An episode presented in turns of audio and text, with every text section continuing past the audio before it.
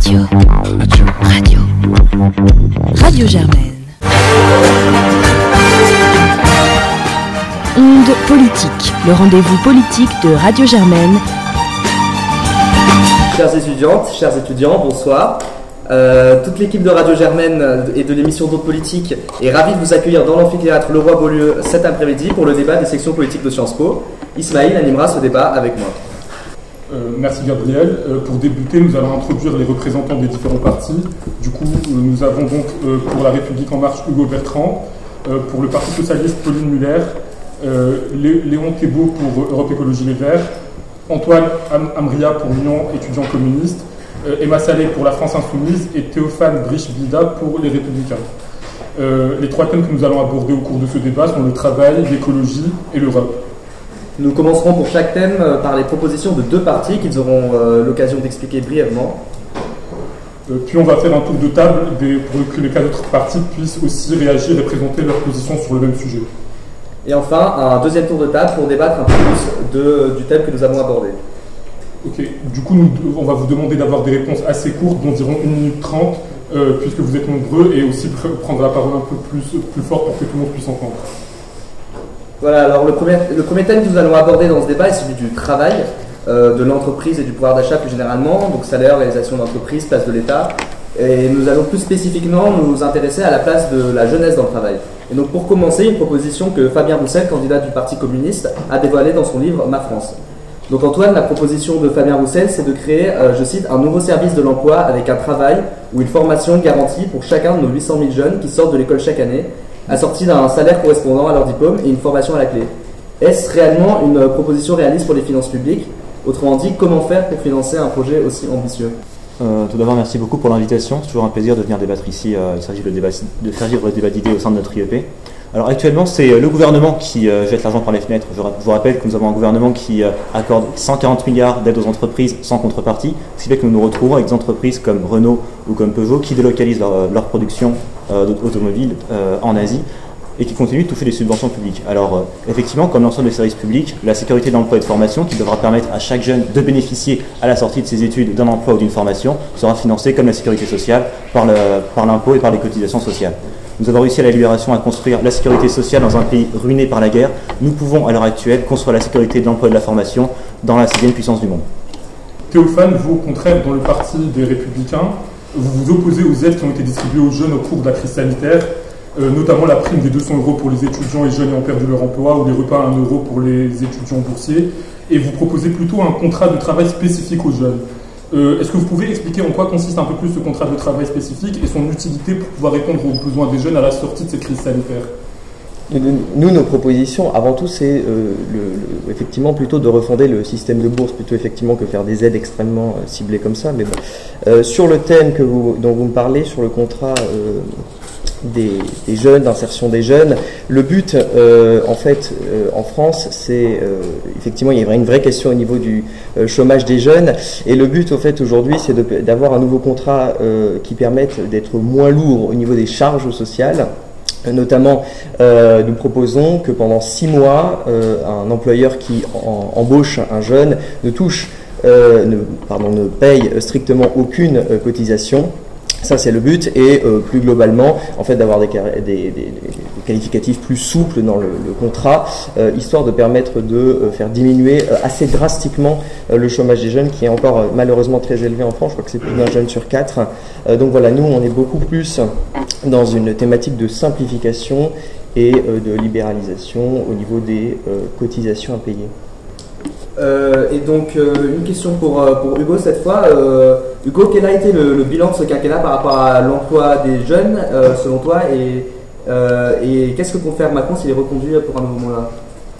Bah déjà, je vous remercie euh, de nous avoir invités. Je vais répondre aux remarques de mes, de, de mes deux collègues qui ont dit des choses très fausses. Déjà, quand on dit que Macron est le grand artisan des délocalisations, bah, j'ai une mauvaise nouvelle. Cette année, et ça fait très longtemps que ça n'était pas arrivé, la France a créé plus d'emplois industriels qu'elle n'en a perdu. Ce qui veut dire que l'industrie est en train de redevenir un fleuron français, et ça, euh, c'est le travail de la majorité présidentielle euh, qui paye. Sur la question des jeunes, euh, les républicains nient qu'ils sont effectivement opposés au repas à 1 euro, pourtant c'est bien une réalité. Et d'ailleurs, il faudrait peut-être que vous nous l'expliquiez un de ces jours, parce que franchement, je ne sais pas si quelqu'un autour de cette table le comprend. Moi, je ne le comprends pas. Je suis désolé. Nous, ce qu'on a fait, c'est qu'on a aidé les jeunes à s'insérer, parce que la période n'était pas forcément la plus propice, parce que le contexte n'était pas toujours favorable. Alors, ce qu'on a fait, c'est qu'on a lancé le plan Une jeune, une solution. Jeune, une solution. Ce plan, il est estimé à 9 milliards d'euros. C'est bon, je passe à toi 9 milliards d'euros, ce qui est le plus ambitieux d'Europe. Et ça, on ne peut pas le nier. Il a permis à 3 millions de jeunes de trouver un job. 3 millions. Et a permis, à travers ça, à ce qu'aujourd'hui, le taux de chômage soit le plus faible de ces 13 dernières années. Donc si c'est ça pour vous, contribuer euh, au grand déclassement des jeunes dans le marché du travail, effectivement, on pourra en débattre. Moi, ce que je veux dire sur le bilan, je vais être très rapide. Euh, pour favoriser le travail, ce qu'on a fait, c'est qu'on a simplifié le code du travail. Tu parlais de simplification tout à l'heure. Euh, la simplification, il fallait rejoindre l'AREM pour l'avoir, parce qu'on l'a faite. on a également assoupli le fardeau fiscal. On a également augmenté les salaires. C'est quand même un point qui n'a pas été dit, qui est crucial. Aujourd'hui, avec l'action d'Emmanuel Macron, un salarié au SMIC gagne l'équivalent d'un 13e, voire d'un 14e mois, avec euh, euh, la défiscalisation des heures supplémentaires, la revalorisation de la prime euh, de la prime d'activité. Ce sont des choses qui aujourd'hui font que Emmanuel, Emmanuel, Macron est le président inédit du pouvoir d'achat. Du coup, Pauline, est-ce que tu voudrais réagir par rapport à ce qui vient d'être dit par le représentant de, de la République en marche? Oui, euh, d'abord, un grand merci pour votre invitation. Euh, oui, donc Hugo, euh, toi qui représentes LREM, tu parles justement que Macron a aidé la réinsertion professionnelle des jeunes. Or, actuellement, du coup, enfin, par exemple, une des propositions fortes de Macron, c'était quand même le revenu universel d'activité, qui a été promis en 2018, qui n'a pas du tout été mis en place par Macron. Et ce revenu universel s'accompagnait, donc c'était la combinaison de plusieurs aides, et en plus, ça, s'accompagnait d'une formation à l'emploi. Or, ça n'a pas du tout été fait. Par ailleurs, euh, une des, ce qui a été fortement dommage euh, par Macron, c'est que justement, donc, Hollande avait mis en place le compte de personnel de formation. Sauf que euh, Macron a dénaturé ce compte personnel de formation, étant donné qu'on n'était plus sur un volume de points, mais c'était un volume en euros. Du coup, ça a encore créé des inégalités face à la formation. Et nous, on pense en tout cas le Parti socialiste imagine que c'est par la, formation et par euh, l'engagement auprès des jeunes qu'on favorisera leur emploi. Parce qu'actuellement, il y a vraiment un décalage entre les attentes des jeunes et leur... Euh, Qu'est-ce que tu veux dire par formation des jeunes? Parce que dire qu'on est pour l'engagement, la formation. Pardon, mais on va juste laisser les autres parties aussi. mais je, pourrais répondre quand même, parce que de toute façon, je sens qu'ils vont tous m'attaquer. Donc on va faire un deuxième bloc qui puisse répondre.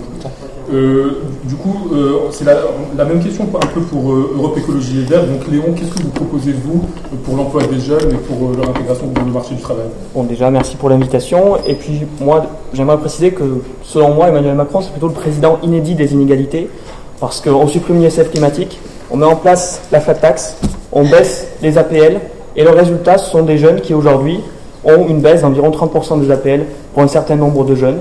Ce sont des jeunes qui ont à peu près 39 euros en moins par mois d'APL. Et 39 euros, c'est ce qui permet de vivre pour un jeune sur, euh, sur une semaine pour, euh, pour l'alimentation. Donc des emplois, sauf qu'il faut aussi des emplois de qualité, des emplois pérennes, des emplois durables. Et là, ce qu'on voit, c'est surtout une hausse, une explosion des inégalités.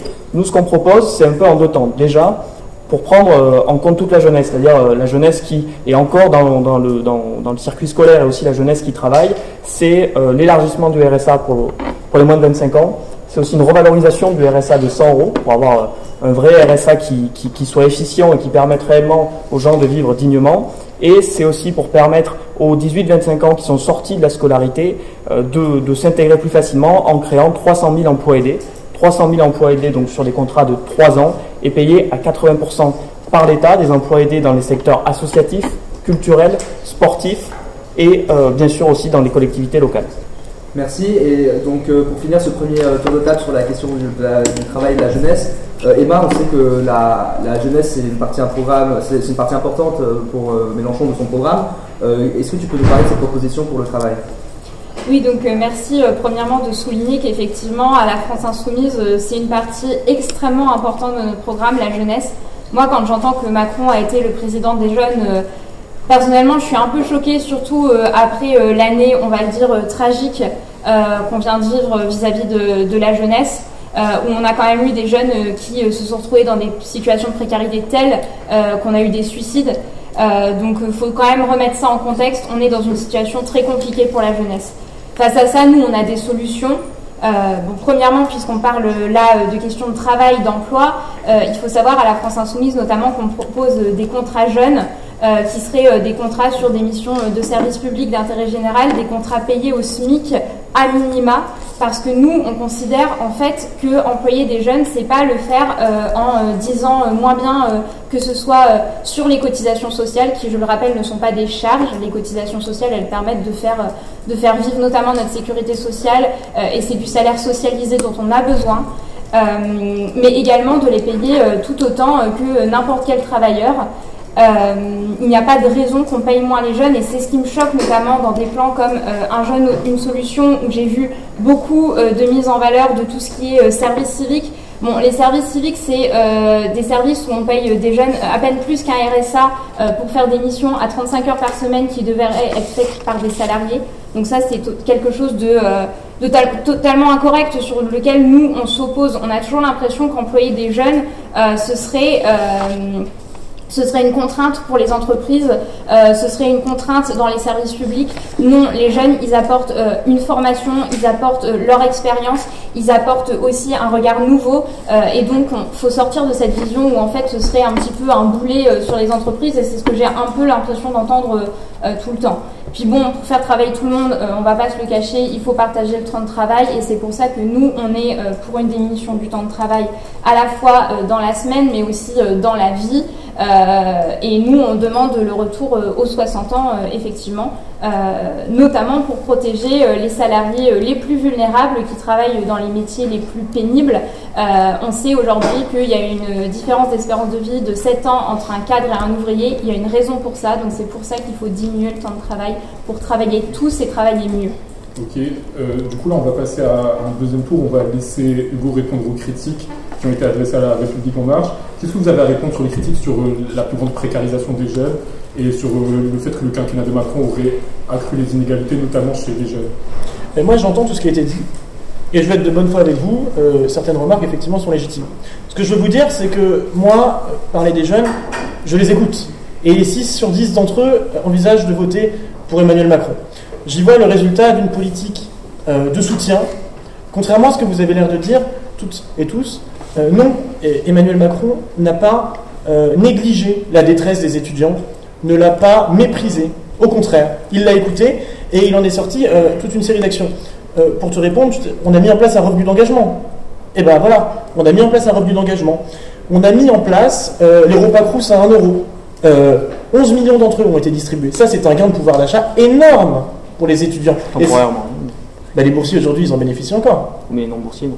Bah oui, mais ce sont les boursiers qui en ont le plus besoin. On est d'accord avec ça Oui, mais oui, les boursiers n'en bénéficient pas. Et puis aujourd'hui, on a aussi un problème avec les bourses, des bourses qui ne s'adaptent pas à un certain nombre de cas. Et donc, ce qu'on demande, c'est au-delà de faire des petites aides ponctuelles par-ci par-là, il faut pérenniser ces aides, il faut euh, pérenniser l'aide et le, pouvoir de vivre justement des étudiants et des étudiantes et de manière générale des Français et des Françaises. Et ça passe par une revalorisation des bourses et aussi un élargissement des bourses. Non, mais j'entends ce qui est dit. Mais moi, ce que je tenais à souligner, c'est que pendant la crise Covid, euh, qui appelait effectivement à des aides ponctuelles, parce que la situation était particulièrement exceptionnelle, donc requérait des mesures exceptionnelles. Le propre d'une mesure exceptionnelle, c'est qu'elle ne peut pas durer ad vitam aeternam. Nous avons mis en place des dispositifs particuliers. Évidemment, ce ne sont pas des dispositifs que l'on peut pérenniser à terme. Pourquoi? Et d'ailleurs, ça me permet de répondre à ce qui était dit sur les retraites. Euh, moi, j'ai rien contre la retraite à 60 ans. Au contraire, si on pouvait la mettre à 50 ans, la retraite, moi, ça m'arrangerait. Hein, les gens ont le droit de vivre. Mais moi, je me dis, comment est-ce qu'on peut mettre la retraite à 60 ans sans soit baisser les pensions de retraite, soit précariser encore davantage, parce qu'on n'aura pas les moyens de les payer ces retraites. Donc à terme, on n'aura plus de retraite. On élargit l'assiette de la cotisation au revenu du capital. Ce qui n'est pas le cas. Alors là, c'est le serpent de mer de la gauche. On va passer un peu la parole à Emma pour répondre sur la question des retraites et ensuite Théophane. Alors justement, premièrement sur la question des retraites, euh, bon de l'argent, euh, il y en a, il y en a notamment dans l'évasion fiscale. Euh, on a encore eu un scandale récemment, je trouve qu'on n'en a pas beaucoup parlé, mais les milliards qui partent dans l'évasion fiscale, moi je pense qu'ils pourraient revenir et notamment financer notre sécurité sociale, notre système de retraite. Donc oui, de l'argent, pour moi, il y en a et, et c'est pas le problème.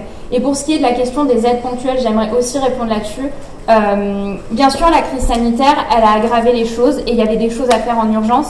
Mais je veux dire, la situation de la précarité étudiante, de la précarité des jeunes, c'est quelque chose qui existait avant.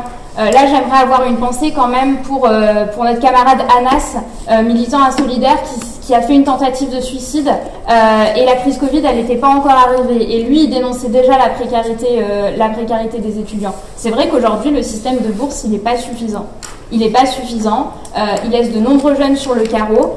C'est pour ça, notamment à la France Insoumise, que nous, on propose une garantie, euh, une garantie dignité qui est universelle, qui s'applique dès 18 ans euh, et qui permet de compléter les revenus de toutes les personnes qui vivent en dessous du seuil de pauvreté jusqu'au seuil de pauvreté. On considère que pas une personne ne doit vivre sous le seuil de pauvreté en France. Et je rajouterai quand même que nous, on l'ouvre dès 18 ans, là où le gouvernement a dit un nom strict à l'ouverture du RSA à partir de 18 ans. Alors je suis d'accord que le RSA c'est pas la solution idéale, c'est pour ça que nous on a d'autres propositions qu'on pense meilleures.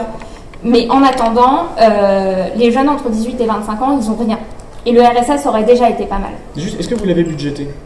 Encore une fois, euh, moi je sors totalement en fait euh, de la logique qui est la vôtre et, euh, et du paradigme qui est le vôtre. C'est qu'effectivement, vous taxez pas le capital, vous avez supprimé l'ISF, il n'y a pas de lutte contre l'évasion fiscale. Pour moi, l'argent, il est là en fait. Il est là, il faut le prendre là où il est.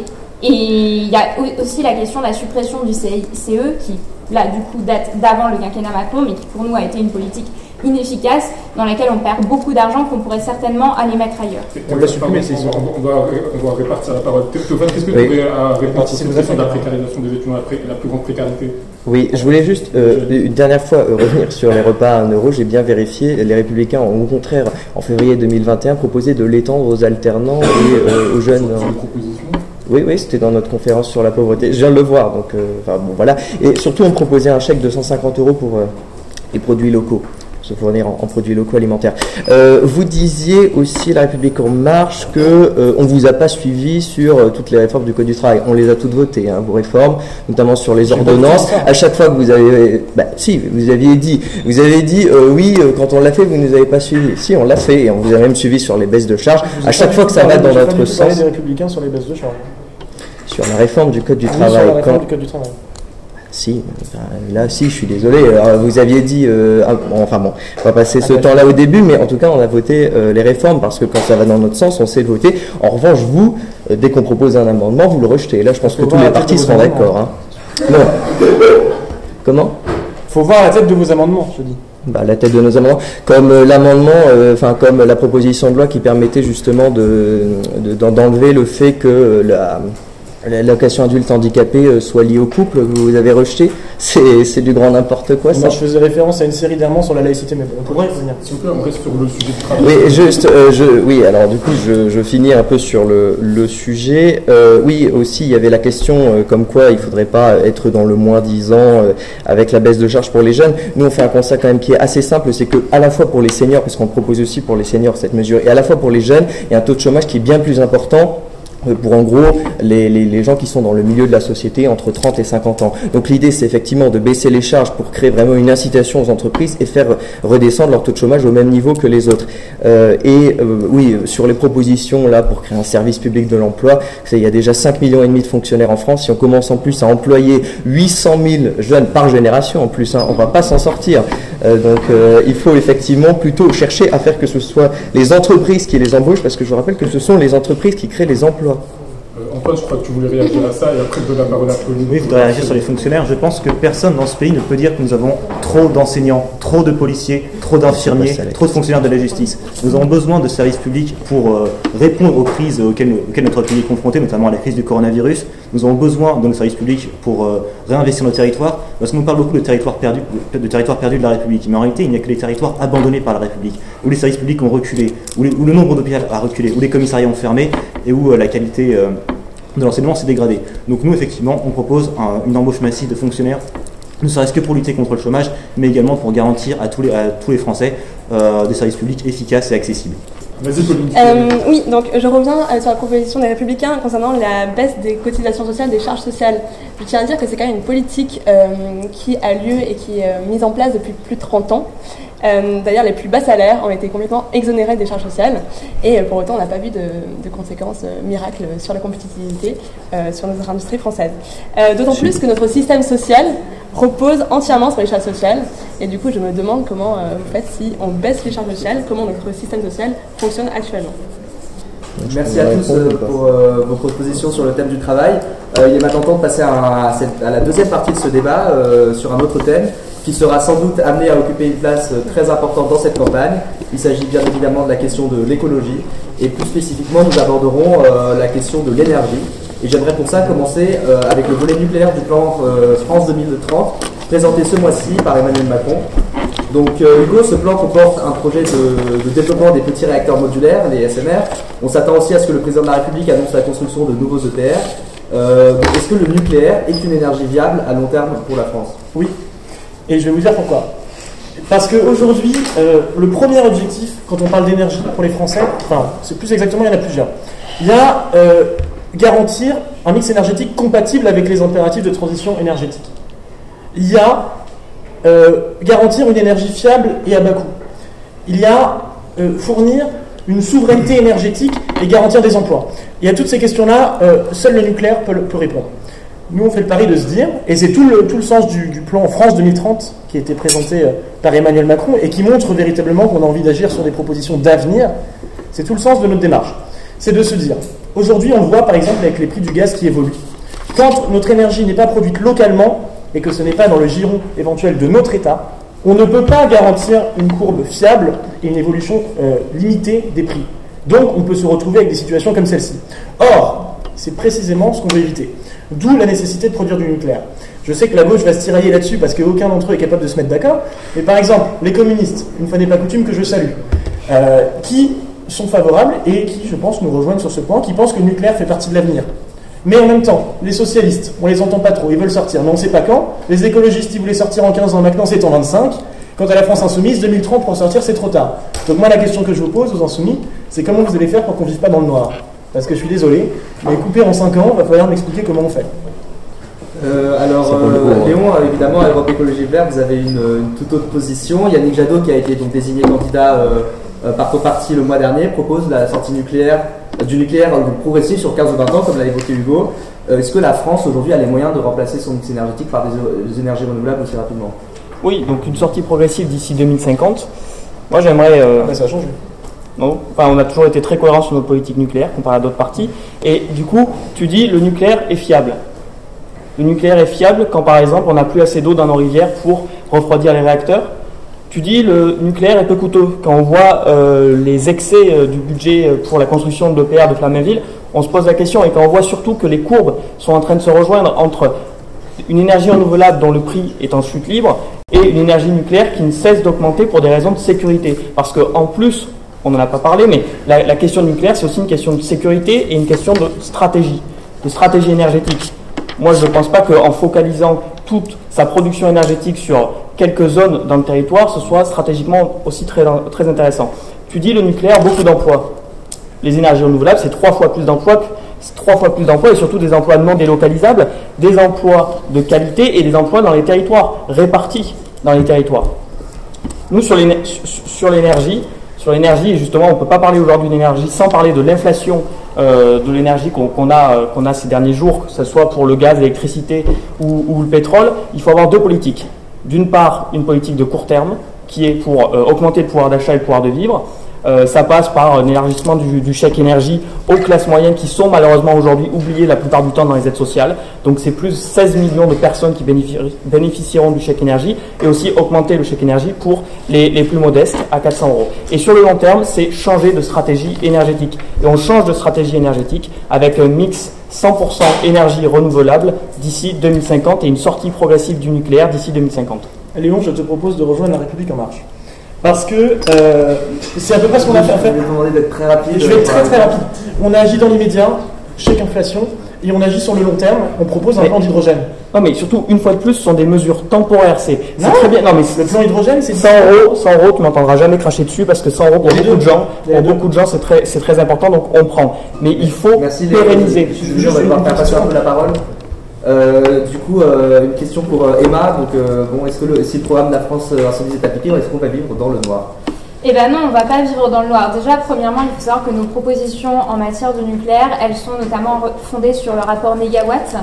Euh, donc le rapport Négawatt euh, estime une sortie possible en 2045 euh, et montre comment y arriver, notamment également par de la sobriété. Et nous, ce qu'on dit, c'est qu'on ne fait pas de blocage sur la date.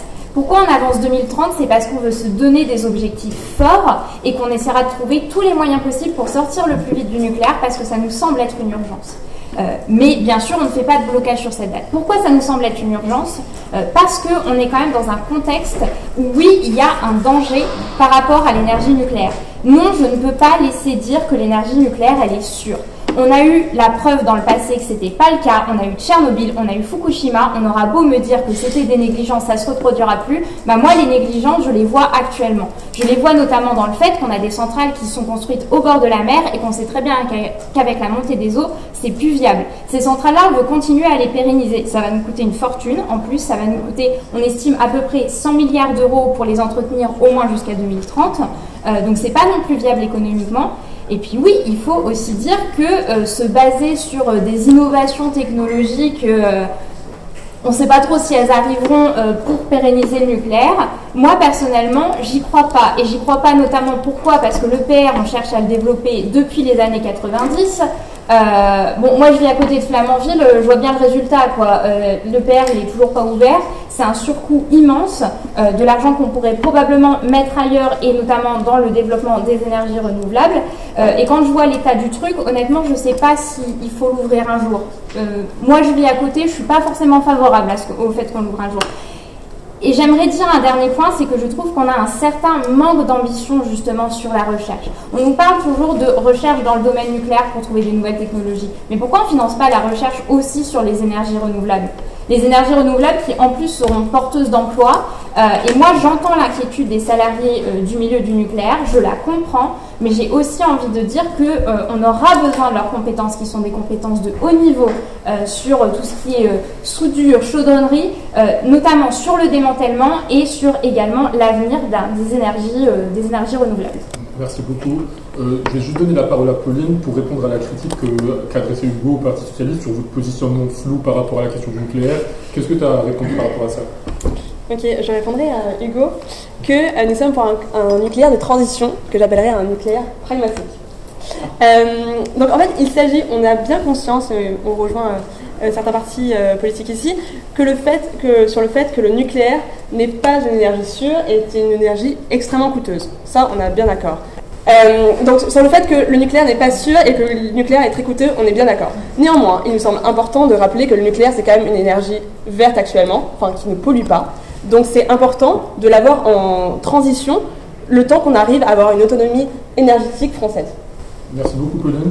Euh, je vais donner la parole aux Républicains pour qu'ils nous exposent aussi leurs propositions par rapport euh, à leur pro- à- sur l'énergie. Oui, euh, d'abord, je voulais souligner quand même l'incroyable volte-face de La République En Marche. Là, je suis subjugué. Je le dis vraiment que La République En Marche se fasse passer pour pro-nucléaire. Parce que, alors, ça a été impressionnant. C'est-à-dire que, pour vous dire, le gouvernement avait totalement jarté le nucléaire de son programme énergétique. En réalité, vous avez abandonné le projet Astrid en 2019. Vous avez abandonné tout projet de construction de centrale, vous avez fermé Fessenheim, et au final, on se retrouve à construire, justement, parce que du coup, euh, le, scénario du gouvernement, c'est construire des renouvelables, mais c'est nous, euh, ce, le problème qu'on alerte depuis déjà plusieurs années, c'est qu'en fait, en partant sur les renouvelables, on va effectivement avoir besoin d'une énergie de transition. Sauf que cette énergie de transition, c'est pas du tout le nucléaire. En l'occurrence, c'est le gaz. Et il se trouve qu'en France, il y a une, centrale à gaz à Landivisio qui est en train de sortir de terre en France en 2021 avec les, objectifs euh, de Paris. Donc, c'est- juste, euh, vous êtes un peu pénible là parce que vous vous payez notre tête visiblement. Enfin, je veux dire, vous pouvez pas comme ça faire un tel volte-face et nous dire qu'en fait vous avez toujours été pro-nucléaire. Vous ne l'avez pas été. Et nous, le projet Astrid, on le connaît bien, parce que c'est Jacques Chirac qui l'avait lancé, et c'est Nicolas Sarkozy qui l'a euh, pérennisé, notamment dans les investissements d'avenir du plan de relance 2009. Donc nous, notre objectif, il est très clair. Euh, pour le coup, je pense qu'on a été le parti le plus clair là-dessus. On prolonge euh, la durée de vie des centrales. Alors, je sais, alors on dit que le nucléaire, effectivement, n'est pas une énergie sûre. Ça fait 70 ans, euh, un peu moins, ouais, 50 ans qu'on a de l'électricité avec. On n'a jamais eu de problème. Les comparaisons avec Tchernobyl, enfin, une centrale construite en fait par des bolcheviks qui étaient pleine de malfaçons au départ. Non, mais je suis désolé d'être dans la caricature, mais enfin, c'était une, une centrale pleine de malfaçons qui a été construite par les soviétiques, qui en fait avait accéléré les délais et qui du coup ont fait une centrale pleine de malfaçons.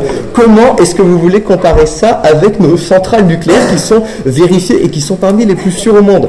Par ailleurs, on construit 6 EPR et on redéveloppe enfin le projet Astrid euh, qui permet une fermeture du cycle de combustible. Alors, la fermeture du cycle de combustible, c'est quoi? C'est-à-dire qu'en gros, c'est zéro déchet. Les déchets utilisés, en fait, euh, sont retraités et peuvent resservir dans la centrale. C'est ce que permettait le projet Astrid et c'est ce que vous avez abandonné. Et du coup, ben, Antoine, euh, je pense que la critique euh, vous était adressée, mais en général, qu'est-ce que.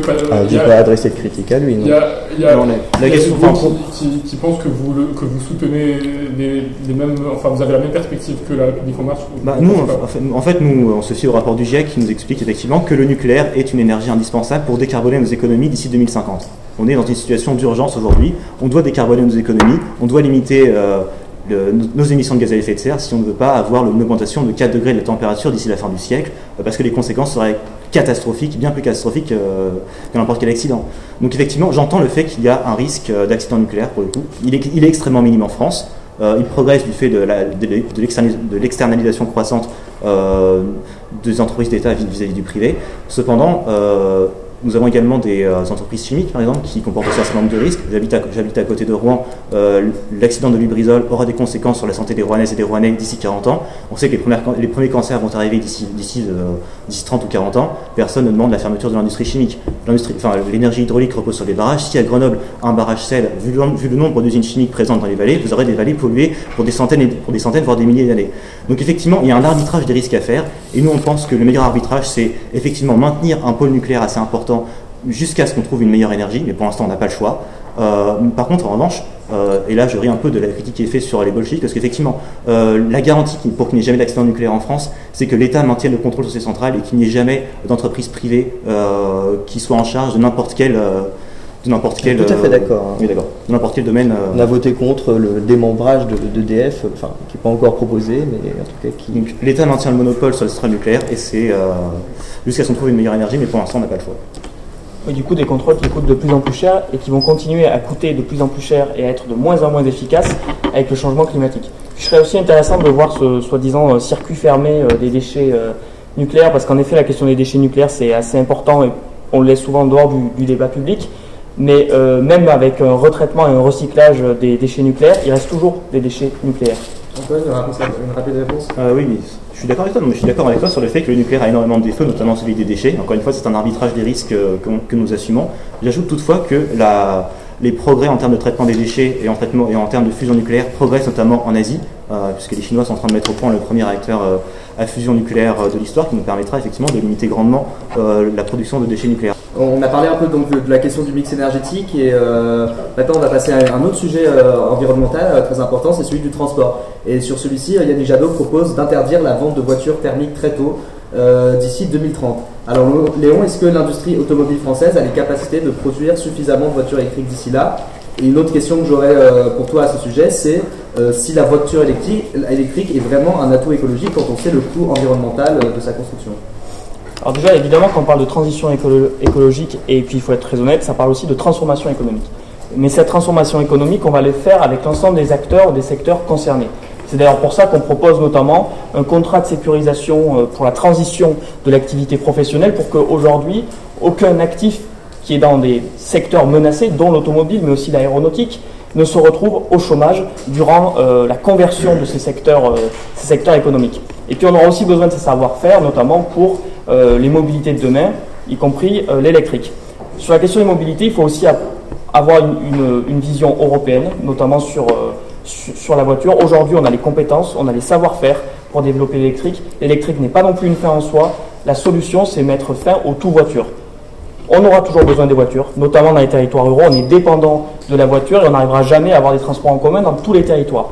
Donc là aussi, il faut être réaliste. On aura besoin de la voiture, mais on peut avoir des véhicules, des moyens de transport qui ont des, des niveaux d'émissions bien en dessous de ceux des niveaux d'émissions thermiques. Et puis aussi, c'est comme euh, la question du bio. Ça n'a ça, pas de sens de, vouloir développer le bio ou de vouloir développer des alternatives comme la voiture électrique si tout le monde ne peut pas y avoir accès. Et pour que tout le monde puisse y avoir accès, on propose notamment un, un bonus écologique pour l'achat ou la location de, de véhicules électriques. C'est aussi le développement euh, des véhicules en libre service. C'est aussi évidemment le développement du covoiturage. Euh, merci Léon. Donc, tu as, abordé quelques euh, questions qui sont connexes à cette question de la voiture. C'est la, question de la ruralité, la question de l'aménagement du territoire. Et Théophane, on, on, sait que pour vous, républicains, euh, la, la ruralité, c'est une question assez importante. Alors, qu'est-ce que tu as à répondre là-dessus euh, Et quelle doit être la place de la voiture aujourd'hui, notamment à la campagne? Euh, bah, la place de la voiture à la campagne, effectivement, oui, elle est centrale. Hein. Ou alors il faudrait développer des transports en commun, mais effectivement, dans des endroits où elles sont assez peu peuplées, c'est compliqué. Sur la question euh, des voitures, bon, on est tous fondamentalement d'accord sur le constat. Les voitures thermiques, euh, il va falloir effectivement euh, arriver en voir la fin. Euh, néanmoins, si vous proposez, c'est pour 2030, c'est ça, si j'ai bien compris, voilà, la fin des voitures thermiques, c'est en Europe ou juste en France? Déjà, c'est en France. C'est la fin de la vente des véhicules diesel et thermiques classiques à partir de 2030. Oui, mais là, attends, euh, d'accord, mais le, le problème, c'est que si vous ne le faites pas en Europe, bon, donc on, nous, on suicide totalement notre industrie, parce que bon, déjà, il faudrait qu'elle soit prête d'ici 2030, j'en doute, hein, vu. Euh, pourquoi on la suicide les... Bah, Parce qu'on la, la suicide, parce qu'aujourd'hui. On, on supprime les voitures? On dit bah. juste, on change le, le, le moteur actuel des voitures. Non, d'accord, mais enfin, c'est-à-dire que déjà vous interdisez, euh, oui, vous interdisez la vente, mais le problème c'est que si ailleurs en Europe on continue de produire des voitures thermiques, bon, nous éventuellement nos voitures thermiques on pouvait les exporter. Bon, là, est-ce que vous, est-ce que vous autorisez encore à ce qu'on exporte des voitures thermiques? On va plus, on va plus en vendre en France, donc on va plus en produire en France, donc il n'y aura pas d'exportation de véhicules thermiques. Oui, bah donc si on en produit plus en France, oui, enfin c'est bien gentil, mais euh, on va pas, effectivement, oui, on est clairement sur un suicide de l'industrie, parce qu'effectivement, euh, la voiture thermique aujourd'hui c'est une grande part de notre industrie. L'électrique, pardon, va monter effectivement euh, en, en, charge euh, dans notre production, mais ça représentera jamais la même production qu'on a actuellement. Donc là, on, il faudrait effectivement avoir plutôt une interdiction européenne, mais alors la bonne chance hein, pour convaincre les Allemands et leur industrie de, de renoncer au thermique thermique, même si effectivement c'est un objectif, mais il faut que ce soit à beaucoup plus long terme. Là, en 10 ans, on n'en sera pas capable. Nous, notre objectif aussi, c'est de développer euh, les biocarburants. Euh, voilà, on va atteindre notamment une, une, première barre de 15% pour le coup en 2030, et après ça va se développer plus rapidement. L'important, c'est déjà de faire les premiers pourcents. Et également un grand plan sur l'hydrogène on veut mettre 11 milliards sur la table. En fait, nous, on flèche, on reprend toutes les, subventions qui sont aujourd'hui données à l'éolien et on les flèche uniquement vers euh, l'hydrogène pour devenir en quelque sorte, enfin faire partie euh, des leaders mondiaux, euh, puisque ça nous permettrait d'avoir des voitures euh, à hydrogène. Et dernièrement, euh, on a aussi également euh, le doublement de la part du fret ferroviaire qui permettrait de mettre moins de camions sur les routes, de désengorger donc nos autoroutes et également, naturellement, de polluer moins. Merci Théophane. Alors euh, Pauline, votre candidate, euh, Anne Hidalgo, la, maire actuelle de Paris, on sait euh, ce qu'elle a fait, enfin quelle a été son action au niveau de la ville de Paris pour tenter de décarboner les transports, d'encourager le vélo, etc. Quelle serait sa politique en tant que présidente de la République sur ce sujet? Alors, Madame Hidalgo euh, précise bien que la transition écologique ne se fera pas aux dépens des plus précaires et des plus pauvres. Ça, c'est très important de le souligner. Euh, et donc, c'est pour ça qu'on rejoint euh, les, éco les, écologistes avec le fait que voilà, les précaires ne seront pas mis de côté et du coup, il y aura des chèques climat qui seront distribués afin que chacun puisse faire face à la montée des prix liés à l'écologie. Euh, concernant le développement des transports, euh, on rejoint les républicains sur le développement des frais ferroviaires. Euh, D'ailleurs, euh, la présidente de la région Occitanie, Carole Delga, a déjà fait une proposition et a déjà mis en place euh, une ligne de frais ferroviaires entre Perpignan et Rungis. Donc on continue sur cette voie-là. Est-ce que, Emma, tu voudrais réagir par rapport à ça? Ouais, j'aimerais bien réagir par rapport à ça. Alors déjà, je suis quand même un petit peu contente d'entendre un tout petit peu parler des trains. Euh, parce que j'ai l'impression qu'on a quand même beaucoup parlé voitures individuelles là et on n'a pas parlé euh, notamment solutions collectives de transport et services publics des transports. Euh, Aujourd'hui, on a un vrai déficit de services publics des transports. On ferme les petites lignes. Euh, pour ce qui est aussi des transports interurbains, on n'a pas de bus qui sont développés. Alors que pourtant, c'est quand même une des solutions qui permet de réduire la part de la voiture. Je dis bien réduire la part de la voiture, on ne veut pas du tout être dans la condamnation des personnes qui ont besoin d'une voiture individuelle. Et malheureusement, ces voitures individuelles qui sont parfois plus polluantes, tout simplement parce que les personnes n'ont pas euh, les moyens de, les remplacer. C'est pour ça que euh, pour nous, il n'est pas question de euh, taper sur, sur les consommateurs, il n'est pas question de taper notamment sur les ruraux qui ont besoin de la voiture aujourd'hui. Je pense que la crise des gilets nous a quand même enseigné qu'effectivement, quand les prix du carburant augmentent, bah, c'est juste des personnes qui peuvent plus aller travailler, qui peuvent plus aller faire leurs courses et c'est catastrophique.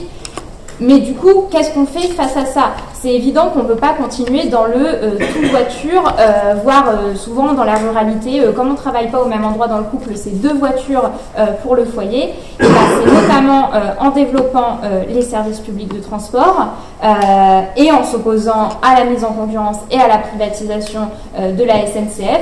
La SNCF a été un service public de très haut niveau et il n'est pas question de mettre en concurrence, de euh, s'inspirer du modèle anglais où notamment on a pu voir euh, une augmentation des accidents parce qu'on mettait euh, plusieurs trains de plusieurs compagnies différentes sur le même, sur le même rail et où les prix des billets augmentaient. Nous, on veut du train pour tous. donc c'est certainement pas aller vers une augmentation des prix. Et puis aussi, c'est rapprocher les services publics des citoyens. C'est-à-dire que il faut aussi réduire la part des déplacements qu'on a à faire. Aujourd'hui, les bureaux de poste ferment, les écoles ferment, euh, le travail il est de plus en plus éloigné des personnes. Bah, forcément, euh, derrière, oui, euh, les trajets, ils sont contraints. C'est pour ça qu'il faut remettre du service public à proximité. Et enfin, j'aimerais quand même souligner quelque chose. J'ai entendu, oui, la droite, vous mettez beaucoup de priorités sur la ruralité. Bah, moi, j'ai envie de dire, non, il n'y a pas que la droite qui s'occupe de la ruralité. À gauche, on a aussi conscience qu'il y a de la précarité en ruralité, qu'il y a un manque de services publics et que bien sûr, il faut accompagner aussi les populations en ruralité. Le message est bien passé, Eva. Euh, est-ce que, Antoine, vous rejoignez ce qui vient d'être dit euh, euh, sur le ferroviaire et sur le service public en général? Euh, alors oui, déjà je reviens, je, je, suis d'accord avec, ce qui a été dit sur la question euh, du fait qu'il ne faut pas faire payer aux classes populaires le prix de la transition écologique. Euh, c'est ce qu'a fait le gouvernement avec la taxe carbone et c'est ce qui est en train d'être fait avec la mise en place des ZFE, donc qui vont violemment exclure une grande partie des classes populaires des, grandes métropoles et des grandes agglomérations. Et je souscris évidemment au fait qu'il faille préserver, la SNCF et le transport ferroviaire. Georges Marchais disait déjà dans les années 70, l'écologie c'est le train. Et effectivement, la part du fret actuellement n'est que de 9% dans le transport de marchandises. si on compare par exemple au secteur routier, c'est un chiffre ridiculement bas. Donc nous devons doubler d'ici 10 ans le nombre de trains en circulation sur le territoire. Euh, donc ça passe par, contrairement à ce que disait le rapport Spinetta, maintenir les petites lignes, en ouvrir de nouvelles. Euh, et sur la question de la place de la voiture dans les grandes villes, euh, depuis le début des années 2000, nous, militons, nous, au Parti communiste, pour la multiplication des transports en commun accessibles. Et ça passe par la diminution du prix des places Navigo et par la mise en place de transports en commun gratuits. Donc euh, les transports en commun gratuits, c'est ce qui a été fait dans la ville de Castres, c'est ce qui a été fait euh, dans la ville de Dunkerque, à Rouen, là où j'habite. Euh, l'agglomération a mis en place les transports en commun gratuits le samedi. effectivement, nous devons multiplier le nombre de transports en commun accessibles pour pouvoir permettre de proposer à nos concitoyens une, alternative qui soit non seulement écologique, mais aussi acceptable d'un point de vue économique pour les, classes populaires. du coup, Hugo, pour finir, quelles sont, quelles sont vos propositions en termes de transport à la République en marche? Bah déjà, il y, a pas mal de choses sur lesquelles je voudrais revenir. Bien sûr. J'ai pris des notes attentives. Euh, déjà, euh, ce, que tu as dit. Tu as dit d'une part que tu aimerais que les prix des billets de train baissent, ce avec quoi je suis d'accord. Et puis tu dis d'autre part, il faut absolument qu'on garde la SNCF sous le giron de l'État, ce avec quoi je suis aussi d'accord. Mais euh, les deux ensemble, ça ne fonctionne pas. Enfin, en tout cas, il va falloir m'expliquer comment ça va fonctionner. Parce que si on n'ouvre pas à la concurrence, rien ne va faire baisser les prix de train. Donc, quelles incitations on met pour faire baisser les prix de train et concrètement, comment on fait? Concrètement, vous avez un service public, donc vous choisissez de le subventionner et de faire baisser les prix des transports. Oui, mais à quelle hauteur bah, après, euh, il faut aussi s'interroger sur les questions d'échelle. Euh, nous, on pense qu'il faut de plus en plus tendre vers la gratuité. Euh, donc, il faudra déterminer notamment sur quelle, sur quelle localité, sur quel type de, trajet, de transport. Mais oui, tendre vers la gratuité, c'est notamment quelque chose qui a beaucoup été posé bah, dans le cadre des élections régionales par nos candidats, euh, parce que désormais les TER sont compétences des régions. on le regrette, surtout qu'on voit que c'est une voie de l'ouverture à la concurrence aujourd'hui. mais voilà, dans le cadre de ces régionales, on a proposé effectivement des gratuités, notamment en premier lieu vers les jeunes, parce que les jeunes, c'est ceux qui vont avoir besoin de se déplacer. Excuse-moi, ouais. je vais juste demander à Hugo de ne pas poser des questions aux autres candidats pour une question d'équité. C'est juste que je m'interroge. Enfin, aux, participants pour une question d'équité du temps de parole. Ah, je peux, je peux, du coup, je peux juste finir ce que j'avais oui, dit. bien sûr. Sur, sur, la gratuité, c'est toujours comme ça. Moi, je, je, enfin, je comprends votre intention, elle est bonne, mais le problème, c'est qu'à un moment, les choses, il faut les réaliser. La gratuité, c'est pas vraiment gratuit. En ce cas-là, il faut être honnête avec les gens. Il faut leur dire les transports sont gratuits, mais c'est pas n'importe qui qui va les payer. C'est les impôts qui vont les payer. Alors nous, la politique qu'on a, c'est de se dire, on va tout faire pour que les Français paient moins d'impôts. Parce qu'on pense que c'est aujourd'hui, euh, ce ras-bol fiscal, on pense aujourd'hui qu'il en est pour beaucoup dans la colère qu'ont exprimé un certain nombre de Français. Oui, mais vous supprimez l'ISF, donc. Pardon, et, non, non, je, peux je, peux répondre sur, je peux répondre sur l'ISF. C'est juste ce qui fait de la France le pays où il y a le plus d'investissement en Europe. Mais bon. T'as pas euh, vu le dernier rapport justement sur l'ISF qui montre que le niveau d'investissement est ridicule. Mais... Ah bon, ben moi je vois juste que la France est le pays où il y a le plus d'investissement en Europe, donc il faudra m'expliquer pourquoi est-ce que c'est nouveau depuis 2017-2018, pourquoi est-ce que ça vient d'arriver à ce moment-là. Mais bon, le rapport il y a, il y a deux semaines, je, peux le conseiller. Ça a été dit qu'il euh, fallait basculer les efforts mis sur l'éolien vers l'hydrogène. Hydrogène, c'est notre priorité aussi, hein. Faut pas se méprendre. Nous, on croit en l'hydrogène parce qu'on sait que c'est une énergie du futur qui peut être conciliable avec des emplois euh, impossibles à délocaliser en France, et c'est aussi une de nos priorités que de, que de favoriser la relocalisation et la création d'emplois euh, sur, sur, le sol français. et tu as aussi dit, les républicains disent aussi, qui veulent construire. 30 secondes, s'il te plaît. Ben, même pas 10 secondes. Qui veulent construire 6 EPR, ça tombe bien, Emmanuel Macron a annoncé qu'il allait construire 6 EPR. merci, pour, merci, pour, vos contributions du coup, sur le thème de, l'écologie et du, transport.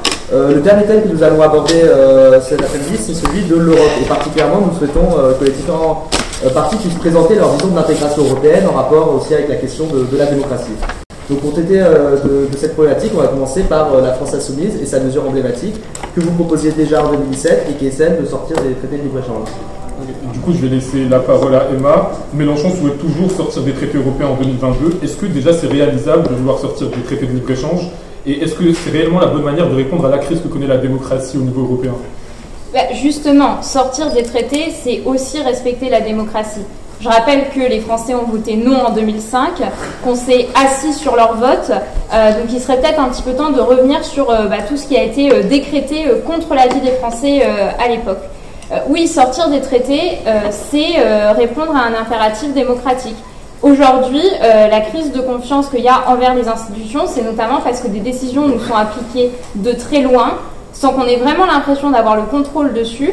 Et c'est pour ça que nous, on propose de sortir des traités européens, puisque les traités euh, qui existent aujourd'hui nous posent problème dans le sens où euh, le libéralisme est inscrit, le libéralisme économique est inscrit dans ces traités. Or, le libéralisme économique, euh, c'est une décision politique, c'est pas quelque chose qui devrait être universel auquel euh, tous les Français, tous les partis politiques devraient souscrire. On n'est pas tous d'accord avec ça, et donc c'est pas normal qu'il y ait des traités qui soient signés qui nous imposent ça. deuxièmement, l'Europe on sait qu'elle est aussi euh, valorisée souvent dans les discours parce qu'elle permettrait euh, plus de droits de l'homme, plus de démocratie. Mais moi, ce que j'ai envie de dire sur l'Europe, c'est que d'accord, plus de droits de l'homme, plus de démocratie. En attendant, ça n'empêche pas euh, des pays de revenir sur le droit à l'avortement. Je pense notamment à ce qui est en train de se passer en Europe de l'Est actuellement. ça nous a pas non plus permis d'accueillir les réfugiés dans des conditions correctes, vu la crise qu'on connaît depuis quelques années. Donc si ça nous nous permet pas non plus de protéger les droits humains, bah, je pose la question d'effectivement euh, comment euh, on peut rester euh, dans une Europe, enfin dans des traités européens qui garantissent, qui garantissent la démocratie. Après, nous, on n'a jamais dit qu'on était à la fois contre l'Europe de manière générale, ni contre le fait d'avoir des partenariats à l'international avec d'autres pays, et on ne renonce pas à la diplomatie. Et par ailleurs, il faut aussi penser à nos partenariats en dehors de l'Europe. penser effectivement avec quel pays on peut conclure euh, bah, euh, des accords euh, sur le développement. Et, ça, pour nous, ça ne se, se, limite pas à l'Europe. On ne doit pas avoir une vision eurocentrée en fait de notre action à l'international. Merci beaucoup Emma. Et toujours en lien avec cette question de la démocratie, Pauline, je pense qu'au Parti socialiste, vous aussi, vous estimez qu'il faut rendre l'Europe moins technocratique. Et vous proposez entre autres de renforcer le rôle du Parlement parmi les institutions européennes. Est-ce que Euh, tu peux nous en dire un peu plus sur ce volet et, en général euh, présenter le projet pour rendre l'Europe un peu plus démocratique au Parti socialiste Oui, alors, le Parti socialiste regarde l'Europe avec lucidité. Euh, c'est à nos yeux le cas le plus approprié actuellement euh, pour répondre aux enjeux actuels. Donc justement la place de l'Europe sur la scène internationale, la transition écologique. Mais après, on peut voir aussi l'Europe avec beaucoup plus d'espoir. Et donc c'est pour ça que ce n'est pas quelle, enfin, ce n'est pas est-ce qu'on veut une Europe ou non, ça c'est évident, mais quelle Europe veut-on? Et en effet, donc on a un problème de crise de la représentativité, et c'est pour ça que le Parlement européen se doit d'être beaucoup plus démocratique. Euh, là, à l'heure actuelle, donc, on milite pour une Europe beaucoup plus sociale, et euh, les dernières élections nous ont montré en, Europe que euh, beaucoup de leaders sociodémocrates arrivaient au pouvoir, et donc on espère bien qu'on va pouvoir réformer l'Europe autour des thèmes centraux de l'Europe sociale. Euh, tout d'abord, une Europe beaucoup plus sociale, donc une réduction des inégalités entre les États et les régions, euh, combattre le dumping social et fiscal, mais ça, tu, seras d'accord avec moi. Euh, et une Europe beaucoup plus démocratique, on voit bien que les, les citoyens à l'heure actuelle ne s'investissent pas du tout dans le processus de l'Europe. Il faut bien donc clarifier le processus démocratique européen, et ça passe par une démocratisation du Parlement européen. Du coup, Hugo, vous, vous, critiquez le Parti socialiste, mais est-ce que vous considérez aussi qu'il faut réformer les institutions européennes Et qu'est-ce que vous faites pour rendre, actuellement, parce que vous êtes au pouvoir, qu'est-ce que vous faites pour rendre l'Europe plus démocratique? C'est ça pour moi, le premier truc qu'on doit évoquer, c'est ce qui a déjà été fait. Évidemment, il reste des choses à faire, mais il y a quand même des choses qui ont été faites. Je pense que Macron, et ça, on lui a d'ailleurs reproché, moi je considère que c'est une qualité, c'est pour ça que je suis là, c'est que Macron était le président le plus europhile, pour moi, de la Ve République. Et ça, c'est quelque chose de poids. Euh, quand on disait tout à l'heure qu'il fallait sortir des traités de libre-échange, quelle hypocrisie Sortir des traités de libre-échange, c'est juste un Frexit déguisé sous des apparats de, euh, contestation institutionnelle interne. Non, le, plan B de Jean-Luc Mélenchon, c'était la sortie de l'Europe. Pendant longtemps, ça a été son argument. Aujourd'hui, il se camoufle sous, euh, une renégociation des traités. C'est un peu l'équivalent de gauche de l'Europe des nations, si vous voulez. Donc, euh, moi, pour moi, pas une vision claire et précise. Donc, j'espère qu'il pourra y avoir des choses plus claires qui seront dites. D'ailleurs, sur les traités de libre-échange, on n'est pas aveugle. On sait, garder le droit, et c'est d'ailleurs le président Macron qui a porté ça au niveau européen, et ça a été adopté, euh, de contraindre la signature des accords de libre-échange à un respect des accords de Paris. Et ça, c'est l'action du président Hollande. Je lui reconnais euh, vraiment une grande qualité d'avoir signé ces accords. C'est notre responsabilité en tant que président successeur et majorité euh, de succession que de garantir que ces, accords soient appliqués. Et ça, c'est notre engagement. On a également implémenté un New Deal territorial et Green New Deal qui vont vraiment nous permettre de faire de l'Europe le fer de lance d'une réponse euh, écologique collective parce que euh, la, pollution n'a pas de frontières, ça va de soi. Moi je crois que la réponse est européenne et certainement pas de se dire on renégocie les traités et puis un peu en coin de table, mais malgré tout, est-ce que l'Europe c'est bien? Est-ce qu'on n'aurait pas un peu intérêt? Qu'est-ce qui nous retient à l'Europe? Non L'Europe, si on y est, on, on y reste et on l'assume. Pour moi, il n'y a pas de demi-Europe. Une Europe qui marche, c'est une Europe qui est complémentaire, qui fonctionne ensemble. C'est toute l'action du président Macron et ce sera l'action des chantiers à mener. Euh, Léon, euh, est-ce que euh, ce, Green Deal, ce, conditionnement des traités de libre-échange aux accords de Paris, est-ce que tu trouves que c'est quelque chose de satisfaisant au niveau européen? Déjà, ça tombe bien parce que Hugo voulait du, concret, donc ça, tombe bien, on en a. Face aux enjeux climatiques, sociaux, démocratiques, qui aujourd'hui peut agir seul? Personne. Donc on a besoin d'une Europe, mais d'une Europe qui est plus forte, une Europe qui est réellement démocratique, on l'a dit, mais aussi une Europe qui n'a pas peur de porter des transformations concrètes et réelles, donc des transformations écologiques et sociales. Euh, ce qu'on propose pour euh, avoir un choc démocratique, pour répondre à la première partie, un choc démocratique sur l'Union européenne, déjà, c'est redonner le pouvoir à l'Union européenne d'appliquer sa politique. Et ça passe par la suppression du vote à l'unanimité euh, au Conseil de l'Union européenne. Ça passe aussi par une Europe qui est plus proche des citoyens et des citoyennes, donc on doit refonder l'initiative citoyenne européenne.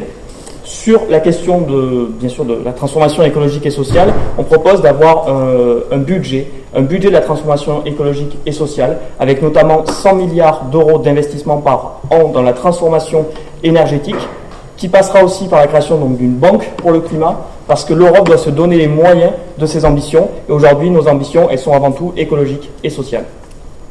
Du coup, je vais Je, laisser la je parole. précise juste que les Verts au Parlement européen sont systématiquement d'accord avec ce que nous faisons. Donc, on va, on va laisser, parler, laisser la parole à d'autres partis, Théophane, aux Républicains. Vous, je pense que vous êtes plutôt pour une Europe euh, des nations, une Europe des frontières. Qu'est-ce que, qu'est-ce que vous avez à proposer par rapport à Europe des frontières, c'est quoi une Europe des frontières? C'est dans, votre propos, dans vos propositions. Oui, mais il y a des frontières en Europe, c'est-à-dire euh, une Europe des C'est nations. le titre que vous donnez dans vos propositions. Oui, Une Europe des oui, non, mais d'accord, une- oui, mais une Europe des frontières, une Europe des frontières extérieures, non pas intérieures. Juste pour préciser, voilà. Euh, non, mais une Europe des nations, euh, l'Europe actuellement a toujours été et devrait effectivement, selon nous, toujours rester une Europe des nations. Nous n'avons jamais été en faveur du fédéralisme total comme semblerait euh, l'avoir voulu Emmanuel Macron dans son discours de la Sorbonne, enfin on ne sait plus trop ce qu'il en reste, mais en tout cas c'est ce qu'il semblait dire. Euh, juste pour réagir, vous disiez, et ça m'étonne que les écologistes ne sont pas revenus là-dessus, vous disiez, euh, oui on conditionne la signature des traités à l'accord de Paris. Eh ben, c'est bien parce que personne ne respecte l'accord de Paris, donc au moins c'est pas très contraignant hein, comme... euh, Personne ne respecte l'accord de Paris? Non, actuellement pas, de- pas tellement, non, non, non. Dans ce cas-là, on ne signera pas de traité. C'est notre condition. Euh, oui, il y a euh, une grande question. Oui, alors le- la grande réalisation finalement euh, d'Emmanuel Macron, euh, qui a encore une fois, enfin, c'est comme sur l'environnement, c'est comme sur le travail. Il annonce quelque chose et au final, à l'arrivée, il n'y a strictement rien ou des choses négatives pour la France. Là, euh, en l'occurrence, la- la seule chose qu'a réussi à faire Emmanuel Macron dans son mandat pour l'Europe, c'est en fait de nous faire un gigantesque emprunt. Waouh, il a fallu 5 ans de mandat pour en fait nous pondre un emprunt de 750 milliards d'euros et en plus avec un risque qu'on doit, doive rembourser plus que ce que euh, le, plan nous a donné, puisque le plan nous euh, pour la France c'est 40 milliards. Le plan de 750 milliards. Pour nous, c'est 40 milliards. Mais sauf que euh, pour l'instant, l'Union européenne dit oui, oui, on va peut-être rembourser, soit en créant des nouvelles taxes, alors déjà pour que l'Europe crée des nouvelles taxes, sachant que comme vous l'avez dit, comme c'est la règle de l'unanimité, c'est très compliqué. On parle de taxes notamment sur le plastique recyclé, et puis ça ne remboursera jamais le plan européen. Il ne faut pas être naïf. Et euh, sinon baisser les autres budgets. Mais baisser les autres budgets, on sait très bien ce que ça va être. Ça va être surtout baisser la PAC, puisque alors tous les pays du monde, euh, du monde d'Europe, pardon, hein, on va rester dans le cadre européen, se liguent en général contre nous pour baisser le budget de la PAC, qui nous profite en majorité. Et donc au final, si c'est par les contributions nationales qu'on finit par rembourser le plan de relance européen, on va devoir rembourser 60 milliards. Alors, euh, plus de 60, euh, 66 je crois, Euh, alors qu'on a eu 40 milliards. Donc encore une fois, en fait, c'est un, un plan d'affichage. Surtout qu'en plus, c'est l'Europe qui emprunte et l'Europe emprunte à des taux plus élevés que nous. Alors en plus, cet argent, on aurait pu l'emprunter nous-mêmes à des taux moins importants. Nous, euh, ce qu'on propose effectivement vraiment, c'est euh, de permettre une Europe avec euh, plusieurs vitesse, pourrait-on dire, c'est-à-dire une Europe où les pays qui veulent avancer plus avancent. Euh, on fait sauter notamment la règle de l'unanimité et les pays euh, qui euh, veulent euh, se, se- concerter sur un projet en particulier vont et font leurs efforts sur le projet et laissent les autres qui ne veulent pas le faire ne pas le faire. Après tout, il faut respecter les volontés des nations. Et dernièrement, très important pour nous, effectivement, la question des frontières. Je rappelle que la signature des accords de Schengen s'était conditionnée au fait que l'Europe protège ses frontières. L'idée, c'est on supprime les frontières intérieures, mais on fait respecter les frontières extérieures. Or, aujourd'hui, euh, le, système Frontex est euh, une passoire, et je vois que la délégation française au Parlement européen, euh, enfin pas au Parlement, au Conseil européen, puisqu'il s'agit du gouvernement, euh, n'a rien fait en fait pour augmenter le budget de Frontex On dans le cadre financier pluriannuel On a triplé les 2021-2027. gardes frontières. Ant- Antoine, le Parti communiste, est-ce que déjà, quelle est votre conception de l'intégration européenne déjà? Et est-ce que vous, j'imagine, est-ce que vous vous opposez à ce qui vient d'être dit sur le projet d'une Europe à deux vitesses? Alors, sur la question de notre rapport à l'Europe, nous, on a toujours été extrêmement clair. Nous sommes le parti qui s'est opposé à l'ensemble des traités européens, parce que ces traités sont des traités euh, néolibéraux qui gravent dans le marbre le, libéralisme, c'est-à-dire une doctrine qui pousse l'État à vendre ses grandes entreprises nationales, en tout cas à les mettre à concurrence, la SNCF, l'énergie euh, et, euh, et la vente des aéroports. Mais nous avons, toujours, nous avons toujours formulé des propositions alternatives pour une Europe qui soit plus sociale. Alors effectivement, à l'heure actuelle, nous avons, euh, nous avons eu une commission qui pendant des années a promu euh, des grandes orientations de politique euh, économique qui prônaient la flexibilisation du marché du travail. Donc la Commission européenne a inspiré la loi Peters en Belgique, les lois travail en France et en Italie. La Commission européenne a inspiré, a obligé les États à, mettre à, ouvrir, à la concurrence un certain nombre de leurs services publics. Mais effectivement, alors, euh, depuis, la, depuis la crise du coronavirus, la situation a un peu changé. C'est-à-dire que nous sommes, si j'osais, je dirais que nous sommes déjà sortis du traité, puisque la règle des 3% ne s'applique plus, euh, celle de l'endettement non plus. Nous avons donc aujourd'hui une opportunité historique de renégocier les traités européens afin de garantir une meilleure harmonisation sociale et fiscale au sein de l'Union européenne. Donc je pense par exemple à la mise en place d'une taxation des entreprises qui irait de 20 à 25% par exemple à l'échelle européenne, ce qui pourrait empêcher les entreprises de faire ce qu'elles font depuis 20 ans, c'est-à-dire une course au moins 10 ans fiscale. Et nous, pourrions aussi également profiter de cette euh, situation exceptionnelle pour exiger la mise en place d'un salaire minimum européen afin de limiter euh, cette même course au moins 10 ans sociale auquel se livrent les entreprises depuis 20 ans. Euh, donc effectivement, nous avons aujourd'hui une opportunité qui s'ouvre pour, pour, créer, pour jeter les bases d'une nouvelle Europe qui soit un peu plus juste, un peu plus sociale et un peu plus enthousiasmante que celle que nous connaissons actuellement. Parce que je rappelle que l'Union Européenne, à l'heure actuelle, l'ensemble des référendums qui ont, été, qui ont été faits en Europe et qui, euh, dans, dans lesquels il y avait, enfin, l'ensemble des référendums qui avaient plus ou moins un rapport avec l'Europe, se sont soldés par une défaite du camp européen du fait des politiques antisociales qui ont, qui ont été inspirées par l'Union européenne. Cela dit, et nous tenons à rassurer tout le monde, effectivement, euh, si nous arrivons au pouvoir, il n'y aura pas de Tsipras français. C'est-à-dire qu'entre notre politique économique et l'Union européenne, nous faisions toujours notre politique économique et la souveraineté des Français. Merci Antoine. Alors vous avez été quelques-uns à évoquer la question d'unanimité au Conseil de l'Europe, mais le problème c'est que, c'est, euh, que pour modifier les traités, il faut justement euh, cette unanimité et que c'est difficile donc de réformer les institutions européennes d'intérieur. Léon peut-être là-dessus, puisque tu l'avais évoqué, comment est-ce qu'on Ouais. modifie les traités euh, européens? Donc nous, on est pour évidemment rester dans les traités, mais il faut les modifier ces traités, et pour les modifier, on crée une convention euh, européenne constituante pour écrire un nouveau texte fondateur du coup de l'Union européenne et qui serait validé par référendum avec un résultat à la double majorité, donc à la fois une majorité des citoyens et des citoyennes de tous euh, les États membres et à la fois une majorité des États membres eux-mêmes. Merci Léon. Euh, Hugo, je crois que tu souhaitais réagir sur euh, certains propos de Théophane et peut-être d'Antoine. Oui, moi, je- effectivement, je trouve que le règlement, la prise de décision à l'unanimité euh, freine certaines décisions. Et c'est d'ailleurs la nature du combat que mène Emmanuel Macron et, Stéphane Séjourné au Parlement européen qui fait un super travail, que de faire passer cette obligation de majorité unanime à une majorité euh, qu'on dit renforcée des deux tiers. Effectivement, tu as raison, il faut pour ça une majorité unanime. C'est d'ailleurs pour ça, par exemple, parlant de la convergence fiscale, que le président Macron est allé en Irlande. Et en Irlande, qui, on se doute, pour des raisons euh, évidentes, ne souhaite pas d'harmonisation fiscale parce qu'elle bénéficie euh, d'un taux, d'une fiscalité moindre et donc qui favorise les entreprises. Et il a été négocié que l'Irlande serait prête, en échange de contrepartie, à accepter un projet qui viserait à mettre fin à la règle de l'unanimité.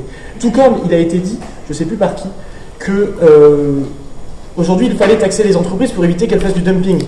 Ça tombe bien, c'est sous l'égide de la France, et ça c'est pas au niveau européen, c'est au niveau international que l'on a mis en place la taxation des géants du numérique à un taux minimal de 15%. Je suis d'accord que c'est pas encore assez, mais c'est par petits pas qu'on avance.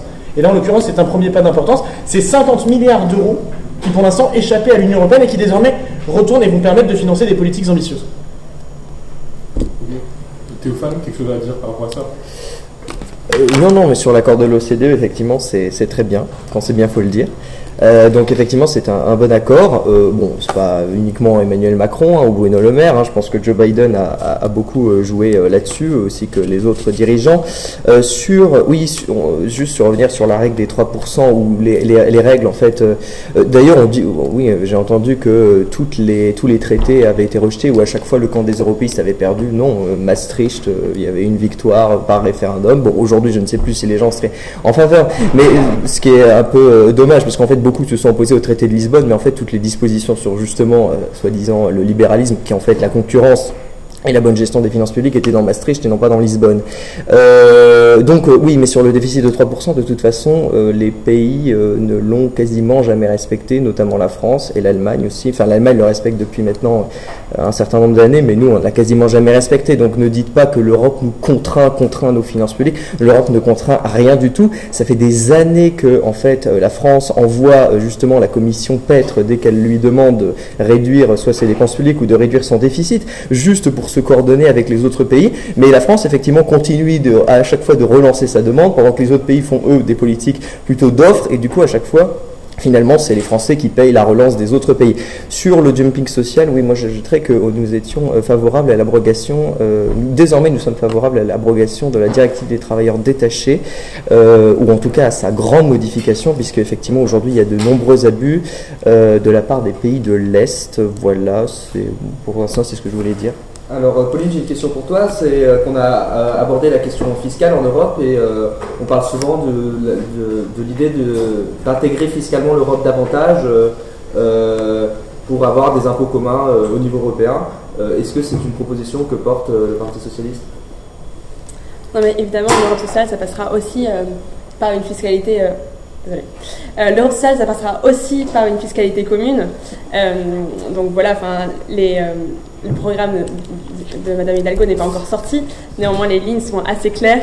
Euh, comme quoi, on va en renforcement, donc oui, de la taxation à l'échelle européenne. Et d'ailleurs, on a félicité la taxation au niveau, enfin même au niveau international par rapport au GAFA, évidemment.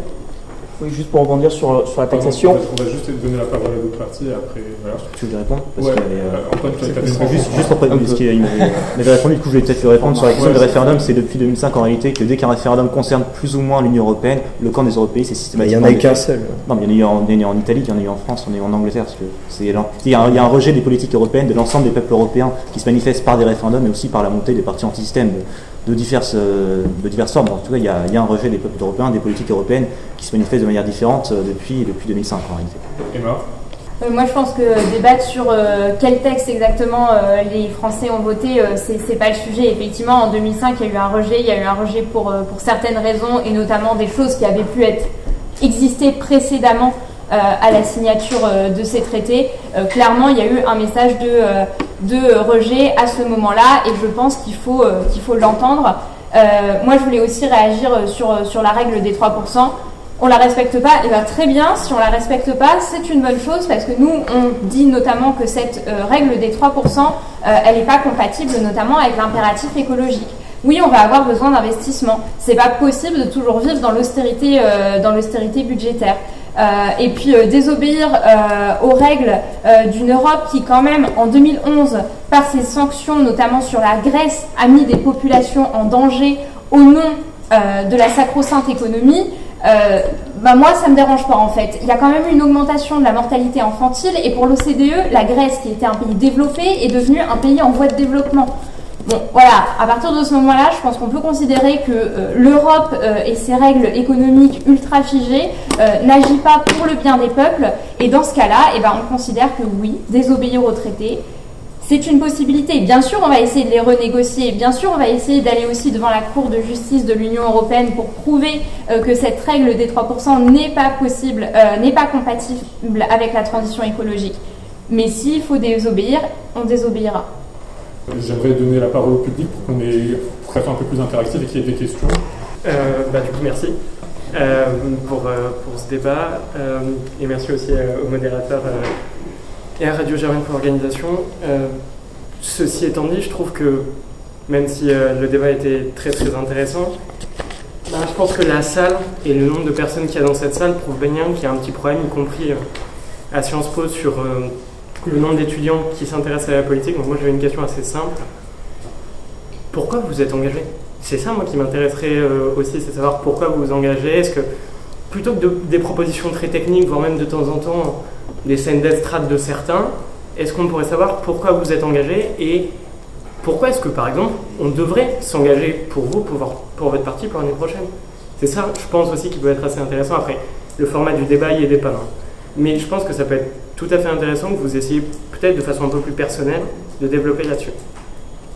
Oui, ben justement, pourquoi s'engager? Ben Pour des moments comme, euh, comme, comme on a eu euh, là ce soir, c'est-à-dire pour euh, confronter nos idées, avoir, montrer nos points de vue. On a des points de vue différents, mais on le fait dans le respect du débat démocratique et dans le respect du débat républicain. Et c'est ça la politique, c'est pouvoir avoir la chance de, de, de défendre ces idées, défendre une vision, porter un projet, donc, donc une, vision, une vision du monde, que ce soit sur les questions écologiques ou les questions sociales, les questions démocratiques, et pour donner envie justement aux, gens, aux étudiants, aux étudiantes de s'engager, ce qu'il faut, c'est leur donner les moyens, leur, donner les moyens de le faire, leur donner les moyens de s'exprimer, leur donner les moyens de défendre leur génération notamment, et euh, quand on voit euh, les enjeux climatiques, défendre notamment la génération climat. Moi j'ai envie de dire, euh, il y a eu, c'est vrai, une fracture entre la sphère politique et les citoyens et les jeunes. On ne va pas le nier, c'est une réalité. Mais c'est par la politique qu'on fera changer les choses. Et quand je parle de politique, je parle de politique au sens large. Engagez-vous dans des partis, dans des mouvements, mais engagez-vous aussi dans des associations, dans des syndicats. Ça aussi, c'est la politique. Vous le savez, pour 2022, on est dans une démarche de l'union populaire et notamment d'ouverture vers les syndicats, vers les associations qui portent justement la démocratie sur le terrain, qui portent les propositions euh, des Français euh, et qui font vivre tout simplement la solidarité à l'échelle locale ou nationale ou internationale. Donc moi j'ai envie de dire, engagez-vous. Moi, c'est vrai que l'engagement, il est venu tôt, il est venu naturellement par une famille engagée, il est venu aussi par des constats. Moi, je viens d'un milieu assez populaire. j'ai vu la dégradation des conditions de travail, j'ai vu la dégradation de nos conditions de vie. J'ai vu aussi, parce que je viens de la campagne et, et, parce que Cherbourg est quand même une zone assez isolée, la dégradation des services publics, des transports. Et à un moment, je me suis dit que c'était plus possible. Moi, c'est arrivé au moment de la loi travail. Parce que je savais qu'il y avait un code du travail qui, nous, à l'époque, enfin, qui protégeait ma famille, qui protégeait mes proches, et le voir euh, être cassé de la manière dont il a été cassé, pour moi, c'était intolérable. Ça a aussi été l'occasion de débattre de beaucoup d'autres choses. Euh, c'est vrai que ça a été ce mouvement, un formidable foisonnement d'idées euh, sur les droits des femmes, sur les droits des minorités, sur la démocratie. Bref, la politique, c'est très large. Euh, c'est quelque chose d'assez noble quand on y pense, mais c'est aussi à nous, effectivement, de nous intéresser et d'aller voir au plus près des propositions des citoyens, d'aller auprès des gens qui s'engagent concrètement sur le terrain pour porter ces propositions. Ça a toujours été notre démarche avec l'avenir en commun. Euh, nous, au sein de euh, nos groupes thématiques qui composent l'avenir en commun, on, va, on va auditionner notamment les acteurs associatifs, les salariés, les gens qui travaillent sur le terrain, faire remonter les propositions de la société. Je pense que le taux d'abstention des dernières élections, il doit nous alerter. J'ai été candidate aux élections régionales, euh, on est allé sur le terrain, ça a été difficile, on n'a pas gagné la bataille, c'est sûr, mais je pense qu'on a fait déjà un pas, en tout cas ceux qui se sont engagés, pour aller expliquer que c'est pas malheureusement par l'abstention euh, qu'on va faire changer les choses. Parce qu'aujourd'hui, cette abstention, nous, on pense que l'abstention, enfin en dessous d'une certaine participation, bah, les résultats, ils sont plus valables en fait. Parce qu'aujourd'hui, euh, nos élections, on peut s'interroger sur leur démocratie quand on voit effectivement les, taux d'abstention et que c'est les classes populaires notamment qui ne votent pas et les, et les jeunes notamment qui ne votent pas. Mais en tout cas, nous, on est allé sur le terrain, on est allé convaincre les gens d'aller voter. C'est aussi pour ça que euh, pour ces élections présidentielles, euh, sur la campagne, on a l'objectif d'un million de portes en porte-à-porte pour aller expliquer aux gens comment on s'inscrit sur les listes électorales et que voter, oui, c'est important. Merci Emma. Euh, est-ce que quelqu'un d'autre veut prendre la parole Hugo, Déjà, je trouve que c'est une très bonne démarche d'aller voter aux portes. Et je pense qu'on l'a tous fait déjà, et c'est d'ailleurs des moments assez incroyables, des souvenirs assez forts. Et effectivement, c'est aussi pour ça qu'on est tous là. C'est que le militantisme, c'est donner des tracts, c'est coller des affiches, c'est toquer aux portes, c'est mettre des papiers dans des boîtes aux lettres, mais c'est aussi, et c'est surtout, rencontrer beaucoup de gens. Autant des gens qui ont une expérience militante, qui font partie de notre parti, de notre syndicat, de notre association. C'est aussi rencontrer des gens qu'on croise dans la rue et qui s'arrêtent et on voit qu'ils veulent discuter, et on échange, et on échange. Moi, j'ai commencé la politique quand j'avais 16 ans, parce que, euh, c'est très personnel, mais j'avais toujours une admiration pour les grands discours. Les gens qui parlaient, j'adore. J'adore. Et donc je me suis dit, il faut faire de la politique pour pouvoir s'exprimer. Et je pense que c'est vraiment une manière d'améliorer le quotidien des gens. Et ça, c'est fantastique quand on y réfléchit. C'est un pouvoir immense que de pouvoir se dire, j'aide les gens. Peut-être que demain, euh, une personne aura une vie plus simple, plus facile sur certaines choses. Et mécaniquement, quand on, quand on regarde à l'époque, il y avait droite et gauche, il n'y avait pas encore euh, la République en marche, et je me disais, euh, ouais, mais ça ne me va pas. J'ai l'impression qu'il faut un peu un entre-deux, qu'il faut euh, garder le meilleur des deux. Bon, après, il y en a qui me diront que c'est que le pire. Mais, mais en tout cas, Emmanuel Macron est arrivé, donc là j'ai vu quelque chose de jeune, quelque chose. Moi j'avais fou en Europe, j'ai vu quelque chose d'europhile. J'ai vu quelqu'un qui voulait euh, imposer au monde une France forte, sans pour autant euh, entrer dans les jeux de virilité et de testostérone. Et, moi j'ai été impressionné par ça. Et ça peut faire sourire, mais moi j'ai trouvé ça fantastique. Et en fait, à partir de là, de fil en aiguille, on vit des expériences assez incroyables. Donc j'ai dit, on rencontre beaucoup de gens, euh, parfois des réactions un peu difficiles, mais c'est aussi le débat. Une fois de plus, on n'était pas tous d'accord. Mais je pense que si on pouvait redébattre deux heures, on le ferait. Moi, en tout cas, je le ferais volontiers. Et je pense que euh, il faut dire à tous ceux qui, veulent améliorer les choses qu'ils n'aient pas peur de s'engager. Parce que l'engagement, parfois, ça peut être un peu impressionnant, mais ça reste quand même, euh, franchement, la plus belle des choses pour un militant. Antoine, tu voulais aussi parler? Euh, oui, du coup, pour répondre à tes questions, euh, donc, euh, je suis d'accord qu'il y a un, véritable divorce entre une grande partie de la population française et les partis politiques, parce qu'une majorité de nos concitoyens pensent que le politique est impuissant aujourd'hui pour changer la société, pour, pour résorber les questions d'inégalité et, et pour être capable de mener une autre, politique, c'est clair et net. Et je pense que les, les précédents n'y sont pas pour rien. donc, effectivement, mais je, continue de penser cependant que euh, ce n'est que par le politique, que par la prise du pouvoir, que nous pouvons, euh, que nous pourrons un jour imposer notre politique. Alors pourquoi le Parti communiste Effectivement, moi, bah, c'est un peu comme avec, comme Emma, du coup, c'est viens d'une région populaire en Seine-Maritime et j'ai vu les dégâts des politiques néolibérales et de libre-échange dans la région. J'ai vu Petropus fermé, j'ai vu la chapelle d'Arblay qui touchait le CICE continuer de, faire, continuer de délocaliser et de, et de détruire des centaines d'emplois à côté de chez moi. Donc effectivement, je suis naturellement orienté vers le, vers le mouvement social. Euh, je choisis le Parti communiste parce que c'est un parti euh, qui a une longue histoire, euh, qui s'est illustré dans les luttes anticoloniales, dans les luttes pacifiques entre, entre les deux guerres, qui s'est illustré dans la résistance, puis encore dans les luttes anticoloniales pendant la guerre d'Algérie et la guerre d'Indochine. c'est un parti qui a réussi à accomplir de, grandes victoires pour, pour les classes populaires dans ce pays, que ce soit au moment du Front populaire, au moment du Conseil national de la résistance, et même dans la participation au premier gouvernement de François Mitterrand jusqu'à la jusqu'à 83. et donc c'est un parti qui, qui m'a permis d'avoir une vision historique, euh, une formation politique assez extrêmement, extrêmement rigoureuse, euh, dont je, suis assez fier. Et ensuite, euh, c'est un parti qui promeut qui, est une véritable, qui, une, qui, propose une véritable politique industrielle pour la France, qui propose effectivement de conditionner, enfin voilà, qui propose de conditionner les aides que l'État accorde aux grandes entreprises à la création, à la création d'emplois, qui s'oppose au colonialisme à travers le monde, à travers la, euh, son soutien aux prisonniers politiques palestiniens et au soutien à la lutte du peuple kurde en Syrie contre l'État islamique. Donc voilà, c'est euh, l'engagement à la fois euh, pour, les classes, populaires de ma région afin qu'ils puissent retrouver un emploi avec un État qui mène une politique industrielle cohérente et pour la lutte contre l'impérialisme et le fascisme à travers le monde. De toute façon, la synthèse a été faite et je pense qu'il y a beaucoup de choses qui ont été dites et des très belles paroles. je pense que oui, notre devoir en tant que militant, c'est d'abord de lutter contre le désengagement citoyen des jeunes envers la politique, c'est affolant de voir les taux d'abstention comme on a actuellement, ça c'est sûr. Mais il faut, je pense vraiment sincèrement, il faut qu'en tant que militant, on montre que c'est par la politique qu'on va changer la vie des gens. Et c'est vraiment penser en système et penser dans le système. Euh, donc ça c'est le premier point. Et pareil, donc, enfin, nos engagements politiques, euh, ils viennent de nos sensibilités différentes. Moi-même j'ai été confrontée à des injustices sociales. Euh, très fortes quand j'étais plus jeune. Euh, et donc forcément, ça m'a mené euh, vers le socialisme euh, de fait. parce que voilà, la, la République a des valeurs dans lesquelles je crois profondément. Il faut que la République actuellement réalise sa promesse envers nos concitoyens. Et donc c'est une égalité réelle pour tous et partout. Oui, ben, en fait, je, souscris beaucoup à ce qui a déjà été dit. Là, beaucoup de choses ont déjà été dites, c'est-à-dire qu'effectivement, la, politique, c'est c'est vraiment la façon, l'unique de, faire changer les choses finalement. C'est la façon de euh, pouvoir faire vivre ses idées, de pouvoir euh, transformer une sorte de corpus théorique à une application concrète.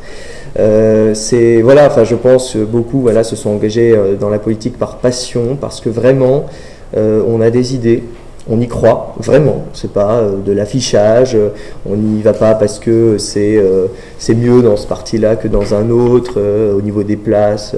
Non, mais parce que vraiment on y croit. Parce que vraiment, en fait, on pense que si on applique ces idées-là, ça va certainement améliorer le sort des gens le sort de la France. Me disait le général de Gaulle. Le, le, le, oui, ah oui, on est un mouvement gaulliste, hein, je vais forcément le citer.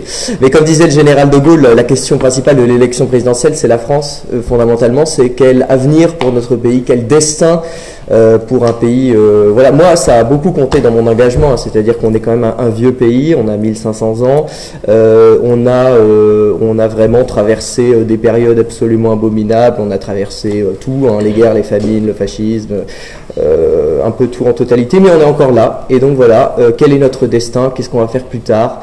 Voilà, qu'est-ce qu'on va faire en commun finalement? Est-ce qu'on a encore quelque chose à faire en commun? C'est une question très importante. Je pense que si on est là, c'est qu'on pense que oui. Et donc voilà, faire en sorte d'avoir un avenir en commun. Euh, merci beaucoup. Merci à toutes et à tous. Je passe, euh, le micro pour une deuxième question. Bonsoir, merci beaucoup. Euh, merci déjà pour, pour, vos discours assez vibrants pour l'engagement. Merci à Radio Germaine d'avoir organisé ce, ce, débat. Les médias aussi sont importants pour la vie démocratique. J'aimerais quand même insérer deux assertions à destination des Républicains et de la République en marche, notamment au niveau de la question du nucléaire. Euh, la République en marche, vous avez beaucoup insisté sur, euh, en tout cas c'était l'un de vos arguments, de dire que le nucléaire permettait de garantir l'indépendance énergétique de la France. Euh, ma première question en fait se pose sur le fait que Macron, Emmanuel Macron a accepté, a validé quand même le démantèlement d'Alstom et la remise de la branche énergie d'Alstom à l'américain General Electric. Euh, ce sont les conclusions de la commission d'enquête à l'Assemblée nationale menée par Olivier Marlex, donc on n'est pas sur la petite théorie du complot. Euh, comment aujourd'hui en fait on peut, on peut avoir une indépendance énergétique lorsque on a les turbines, qui sont quand même l'un des éléments les plus importants de toutes nos centrales, qu'elles soient nucléaires, charbon, hydroélectriques, qui sont aujourd'hui détenues aux mains des Américains. Première question. Et concernant euh, les républicains, euh, je m'étonne de voir que le bolchevisme est installé au Japon, je m'étonne de voir que le bolchevisme est également installé euh, en Amérique, puisque la catastrophe de Trinidad n'est pas à proprement parler due au bolchevique, je crois. Et je m'étonne aussi que le pouvoir gaulliste, le 17 octobre 1969, à la centrale nucléaire de Saint-Laurent-des-Eaux, a assisté en tout cas à la fusion partielle du, réacteur nucléaire. Donc je m'étonne aussi que euh, d'un coup, à vos yeux, le pouvoir gaulliste soit devenu également bolchevique. Donc je vous pose la question sur la question de, l'idéologie finalement euh, de, l'énergie. Euh, on a beaucoup entendu les républicains s'opposer à la question de l'éolien. Quelle est votre, position au-delà des, idéologies de principe sur la question du renouvelable, puisque vous, vous, opposez principalement en fait le nucléaire? Merci. Euh, donc la question sur Alstom, euh, c'est une vraie question. Parce que c'est une question qui avait été soulevée. Bah, C'est une question qui avait été soulevée au moment du débat, je me souviens du débat d'entre deux tours, où euh, Marine Le Pen, en concluant d'ailleurs ses dossiers, avait accusé Emmanuel Macron du, saccage industriel de nos grands groupes, pour la cité, en ayant validé la, vente avec Alstom. Déjà, pour, pour rappeler quelque chose, j'ai plus les dates exactes, là tu me prends un peu de cours. Emmanuel Macron a remplacé Arnaud Montebourg alors que le processus était validé à 95% il faut appeler un chat un chat. C'est Arnaud Montebourg qui a, et d'ailleurs ça peut être, ça peut paraître en adéquation. Ouais, dire quelque chose. Mais juste, c'est Arnaud Montebourg qui a fait l'essentiel du travail. Effectivement, la, signature finale, c'est celle d'Emmanuel Macron. Et quand on entre en fonction sur un ministère de l'Intérieur, qui plus est, quand c'est la première fois qu'on est ministre, euh, et qu'on arrive sur quelque chose qui a été négocié depuis un an, est-ce que sa première décision, c'est de refuser une signature? Même si effectivement le deal est compliqué, euh, moi personnellement, euh, si, si c'était à moi de signer, je suis pas sûr de leur, je, ne peux pas dire que je ne l'aurais pas fait, même si je suis pas favorable. Parce que c'est quand même quelque chose que de refuser un deal qui a été négocié en coopération avec les acteurs pendant des années, et quand on entre au ministère de l'économie, de dire bah, je ne signe pas le deal. Moi je trouve ça compliqué. Je voudrais quand même vous rappeler que la commission d'enquête reconnaît que euh, la vente d'Alstom est issue d'un arbitrage entre Arnaud Montebourg, ministre de l'économie de l'époque, et Emmanuel Macron, secrétaire général adjoint de l'Élysée. Et François Hollande a donné raison à Emmanuel Macron qui a pesé de tout son poids qu'il était possible pour valider cette vente. Bah écoute, ça je savais pas.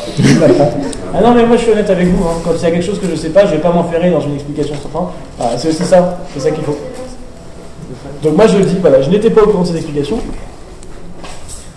Effectivement, il change beaucoup de choses. Mais il me semble qu'Emmanuel Macron s'en était expliqué face à Marine Le Pen parce qu'elle avait passé une demi-heure sur le sujet. Donc euh, il me semble qu'à un moment, les explications étaient données. Voilà. je ne la connais pas par cœur, l'explication. Je pense qu'il faut aussi reconnaître qu'on ne sait pas les choses. Parce que quand on s'empête dans des mensonges, on finit sur du Jean-François Copé avec ses pains au chocolat et les gens vont plus voter. Donc voilà, moi je dis, je suis honnête, je ne connais pas les réalités par cœur. Ça m'empêche pas, si tu veux, qu'on en discute dans une semaine quand j'aurai les infos. Merci beaucoup Hugo. Euh, la parole pour Théophane.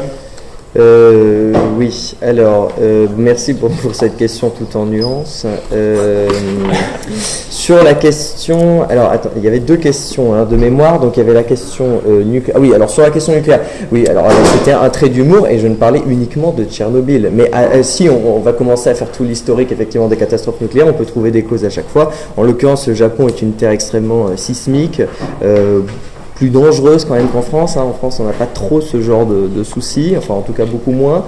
Euh, après, les Américains, je ne sais pas en détail. Euh, et sur, sur, sur, sur l'accident qu'il y a pu avoir effectivement sous le pouvoir gaulliste, je, enfin, je veux dire, on n'est pas du tout en train de nier qu'il y a déjà pu avoir des accidents ou quelques soucis vis-à-vis du nucléaire.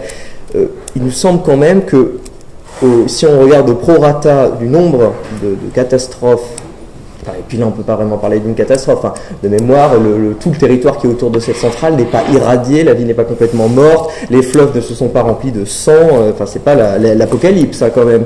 Donc, euh, mais si on remarque prorata catastrophe et utilisation, sachant que euh, plus des trois, des trois quarts de notre, industrie, de, notre industrie électrique sont du nucléaire, ça va. Je pense que le, ratio est quand même assez faible.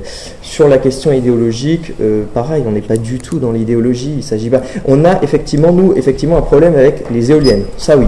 Parce que les éoliennes, euh, c'est 2000 heures d'utilisation en fait dans l'année, alors que le nucléaire c'est 6500. C'est pas une énergie, c'est pas l'énergie parfaite qu'on nous vend, c'est une énergie qui est coûteuse, dont on ne maîtrise pas particulièrement la technologie et qui est pas fondamentalement en plus qui est pas vraiment, on ne peut pas vraiment compter dessus particulièrement. En plus, beaucoup s'en plaignent en fait dans les dans le voisinage en fait pour, euh, parce que ça dénature le paysage. Et à chaque fois en fait les éoliennes ça a souvent été imposé euh, en fait à des élus locaux qui n'en veulent pas. Voilà on pense qu'il faut respecter euh, les citoyens. S'ils ne veulent pas d'éoliennes on n'a pas à mettre des éoliennes dans leur paysage et à gâcher des, beaux paysages. En revanche et, par, et sur les autres énergies pareil le problème aussi c'est que sur le solaire euh, le photovoltaïque, ça n'est pas notre technologie, c'est une technologie qui est chinoise. Alors je veux bien, mais on a une technologie qui est toute faite, qui est le nucléaire, qui est français, enfin moins du coup, puisque maintenant on a vendu les turbines, on va peut-être finir par les récupérer. Mais euh, en tout cas, on avait un truc 100% français euh, dont on connaît la technologie qu'on est capable de faire, et au final avec le photovoltaïque c'est chinois. On n'a pas d'opposition de principe, hein, je veux dire, c'est pour ça qu'on veut lancer un plan hydrogène euh, et, voilà sur ces sujets. je veux dire, il n'y a pas de. Je voulais juste témoigner du, voisinage de Flamanville. Je te jure que moi, la centrale nucléaire, elle me gêne aussi beaucoup personnellement. Donc si on va sur ce terrain, non. Et puis justement, tu disais que bah, le Japon euh, est euh, soumis au risque, au risque sismique. Eh ben, c'est ce que je disais tout à l'heure. nos centrales, elles sont construites au bord de la mer et les eaux montent. Bon, bah, c'est QFD, ça devient dangereux. Moi j'ai une question euh, plutôt rapide, seulement pour une partie des, gens qui sont présents euh, aujourd'hui. Euh, je, veux déjà remercier Radio Germaine parce qu'on n'a pas parlé de sondage. Et c'est sympa quand même de faire un débat sans parler de sondage. mais du coup, je vais être l'oiseau de mauvaise augure et je vais vous en parler juste deux minutes. quand on voit les récents sondages, est-ce que une partie d'entre vous, et se reconnaîtront ceux qui le veulent se reconnaître, ne pensent pas simplement faire campagne pour faire de la figuration? Est-ce que vous avez vraiment l'intention de la remporter? On ne fait pas campagne pour faire de la figuration, on fait, on fait campagne pour défendre des idées, pour défendre un projet, pour montrer justement que bah, la politique c'est pour changer la vie et on a des manières différentes de vouloir changer la vie. Donc c'est absolument pas de la figuration. Et on, ne va pas faire de la, de la théorie, de la spéculation politique sur des sondages. On en a un qui sort quasiment tous les jours. On peut largement remettre en question la valeur de ces sondages. Donc euh, on va pas commencer à faire de la politique sur les sondages et seulement sur, euh, sur des chiffres. C'est avant tout des valeurs, avant tout des idées et des convictions qu'on défend au quotidien faut te reprendre complètement euh, les propos de Léon, ça étonnera personne. Euh, mais voilà, les sondages qui sortent actuellement ne font pas l'élection d'avril. On verra bien euh, ce qu'il en donne, ce qu'il en est en avril. D'ici là, le temps est au débat politique. On ne peut pas réfléchir à Ouais, pour répondre, effectivement, on, porte des idées qui sont pour l'instant minoritaires parce qu'elles vont l'encontre de l'idéologie dominante, donc on l'assume parfaitement, effectivement.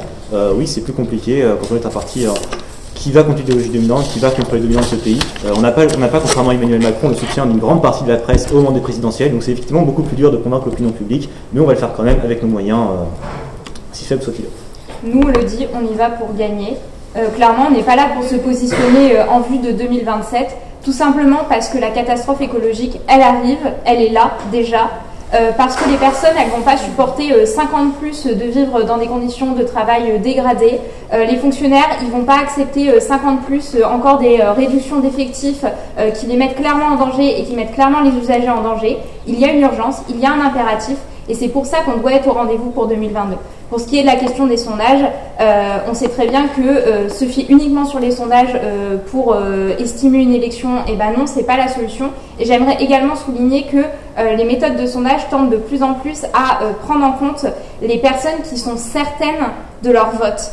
Or, on sait très bien que sociologiquement, ça minimise la vie des classes populaires qui ont tendance à être plus indécises et dans ce cas-là, on ne peut pas considérer, nous, que ces sondages, ils sont fiables, parce que oui, ils minimisent en partie euh, l'électorat populaire, qui est notamment un électorat qu'on considère euh, plutôt comme un électorat qui vote pour nous, en tout cas quand on va le chercher. C'est pour ça qu'on lutte contre l'abstention. Juste, quand tu dis que les Français, les fonctionnaires et autres ne veulent plus de, précarité, etc., les Français, pour l'instant, ils ne veulent pas non plus de Jean-Luc Mélenchon, en tout cas pour, pour la majorité d'entre eux, donc il ne faut pas non plus s'emballer. Juste pour dire les sondages, effectivement, euh, il reste basé sur un échantillon, un panel qui est limité. Mais le panel d'un sondage à l'autre, euh, il est à peu près similaire. Donc on peut constater les chiffres d'ensemble, mais on peut quand même constater qu'il y a, euh, ça traduit certaines évolutions. Tout comme ça a traduit la montée inquiétante d'Éric Zemmour, parce qu'il faut dire les choses, euh, qui s'est d'ailleurs traduit aussi par un recul de Marine Le Pen, les deux en, en symétrie. Ça se traduit aussi par la stabilité d'Emmanuel Macron à un niveau largement au-dessus des oppositions. Ça, il y a eu, je ne sais pas, 30, 40 sondages, je ne sais pas, Il n'y en a pas un qui a mis Emmanuel Macron à moins de 20%. Ce que je- pour un président sortant. Ah bah ouais, j'ai envie de vous dire, euh, il y en a qui n'ont pas été en capacité de se représenter. D'accord, mais bon, Ah bah oui. sur les autres candidats, ils se sont même pas présentés. euh, Un peu d'humilité. Justement, Mais une on est, on très les humble. sondages. On est, on est très humble, mais ça ne nous empêche pas de constater que pour l'instant, on a un socle qui est solide. dire. Je suis désolé. Il reste 5 minutes. Une petite dernière Voilà. question On va peut-être. juste, euh, on va juste thème. Théophane répondre sur, le, sur, sur ça. Non, non, je- oui, non, juste pour les, les sondages, effectivement, non, je, je veux juste dire qu'effectivement, on a encore le temps euh, d'ici la présidentielle. Je vous rappelle que nous, à l'inverse de tous les autres partis, on n'a même pas encore choisi notre candidat, c'est le 4 décembre. Donc, on a le temps, euh, voilà, on, on se calme un peu et puis euh, on verra les choses en temps et en heure.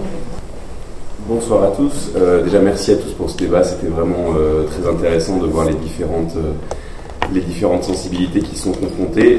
On a parlé d'un sujet, je pense, qui est important. J'aimerais éviter de verser dans la polémique en parlant des sondages et en faisant d'autres questions provocantes, mais plutôt essayer de poser une question de fond, une question profonde aussi.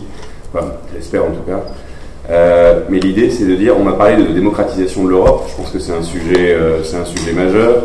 Hugo, tu nous as expliqué à quel point Emmanuel Macron était ce champion de la démocratie européenne. Moi, ce que, j'ai envie de poser comme question, c'est à partir des élections européennes de 2014, il y avait un système qui faisait que chaque parti désignait une tête de liste au niveau européen. Ça a été par exemple Jean-Claude Juncker pour le Parti populaire européen, Parti populaire européen qui a gagné les élections européennes, et donc il a été désigné président de la Commission. Ce système, c'est un système euh, de parlementaires où les Européennes et les Européens peuvent choisir leur euh, président de la Commission. C'est un vrai système démocratique parlementaire, comme on l'a beaucoup en Europe. Et cette année, euh, en 2019, le Parti populaire européen a aussi gagné avec euh, Manfred Weber, mais le président Macron a choisi d'écarter ce candidat. C'est euh, essentiellement pour ça qu'il a été écarté, parce que le président Macron n'en voulait pas. Donc, qu'est-ce que tu réponds? Pourquoi le président Macron a mis de côté un élément de démocratisation de, de l'Union européenne? Et peut-être qu'en faisant ça, tu arriveras à convaincre d'autres gens qui soulignent à quel point l'Europe est loin des gens.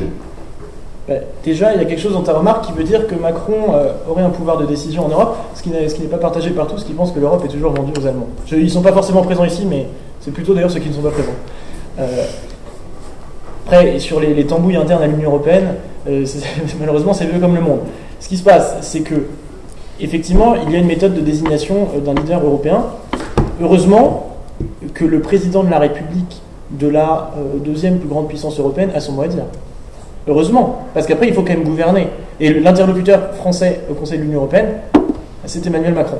Donc moi, je, trouve ça, je ne trouve pas ça du tout aberrant que le président de la République ait un droit de regard. Tout comme Angela Merkel doit avoir un droit de regard, tout comme chaque pays doit avoir un droit de regard proportionné, selon moi, à son, droit, euh, à son pouvoir démographique. Je ne vois pas du tout l'aberration là-dedans. Mais pas, pas, de démocratisation, c'est-à-dire que c'est pas les gens qui choisissent. La C'est démocratie- pas- C'est c'est pas les gens qui choisissent, c'est pour les États. La démocratisation Très rapidement. Très on va devoir la rapide. salle. La démocratisation, pour moi, elle a été portée avec les conférences sur l'avenir de l'Europe qu'on a mises en place et qui sont ouvertes à absolument tout le monde et qui vont découler sur des propositions concrètes. Pour moi, la démocratisation de l'Europe, c'est aussi les universités européennes.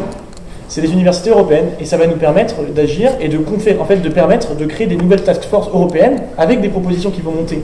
Mais pour moi, l'exemple que tu donnes, c'est pas un exemple de démocratisation ou non de l'Union européenne. Merci, euh, merci à tous les participants d'avoir euh, été là pour ce débat euh, et d'avoir joué le jeu de la confrontation des idées. Merci au bureau de Radio Germain, notamment à Alexandre et et à Arthur qui nous ont permis d'organiser ce, ce débat et bonne soirée à tous.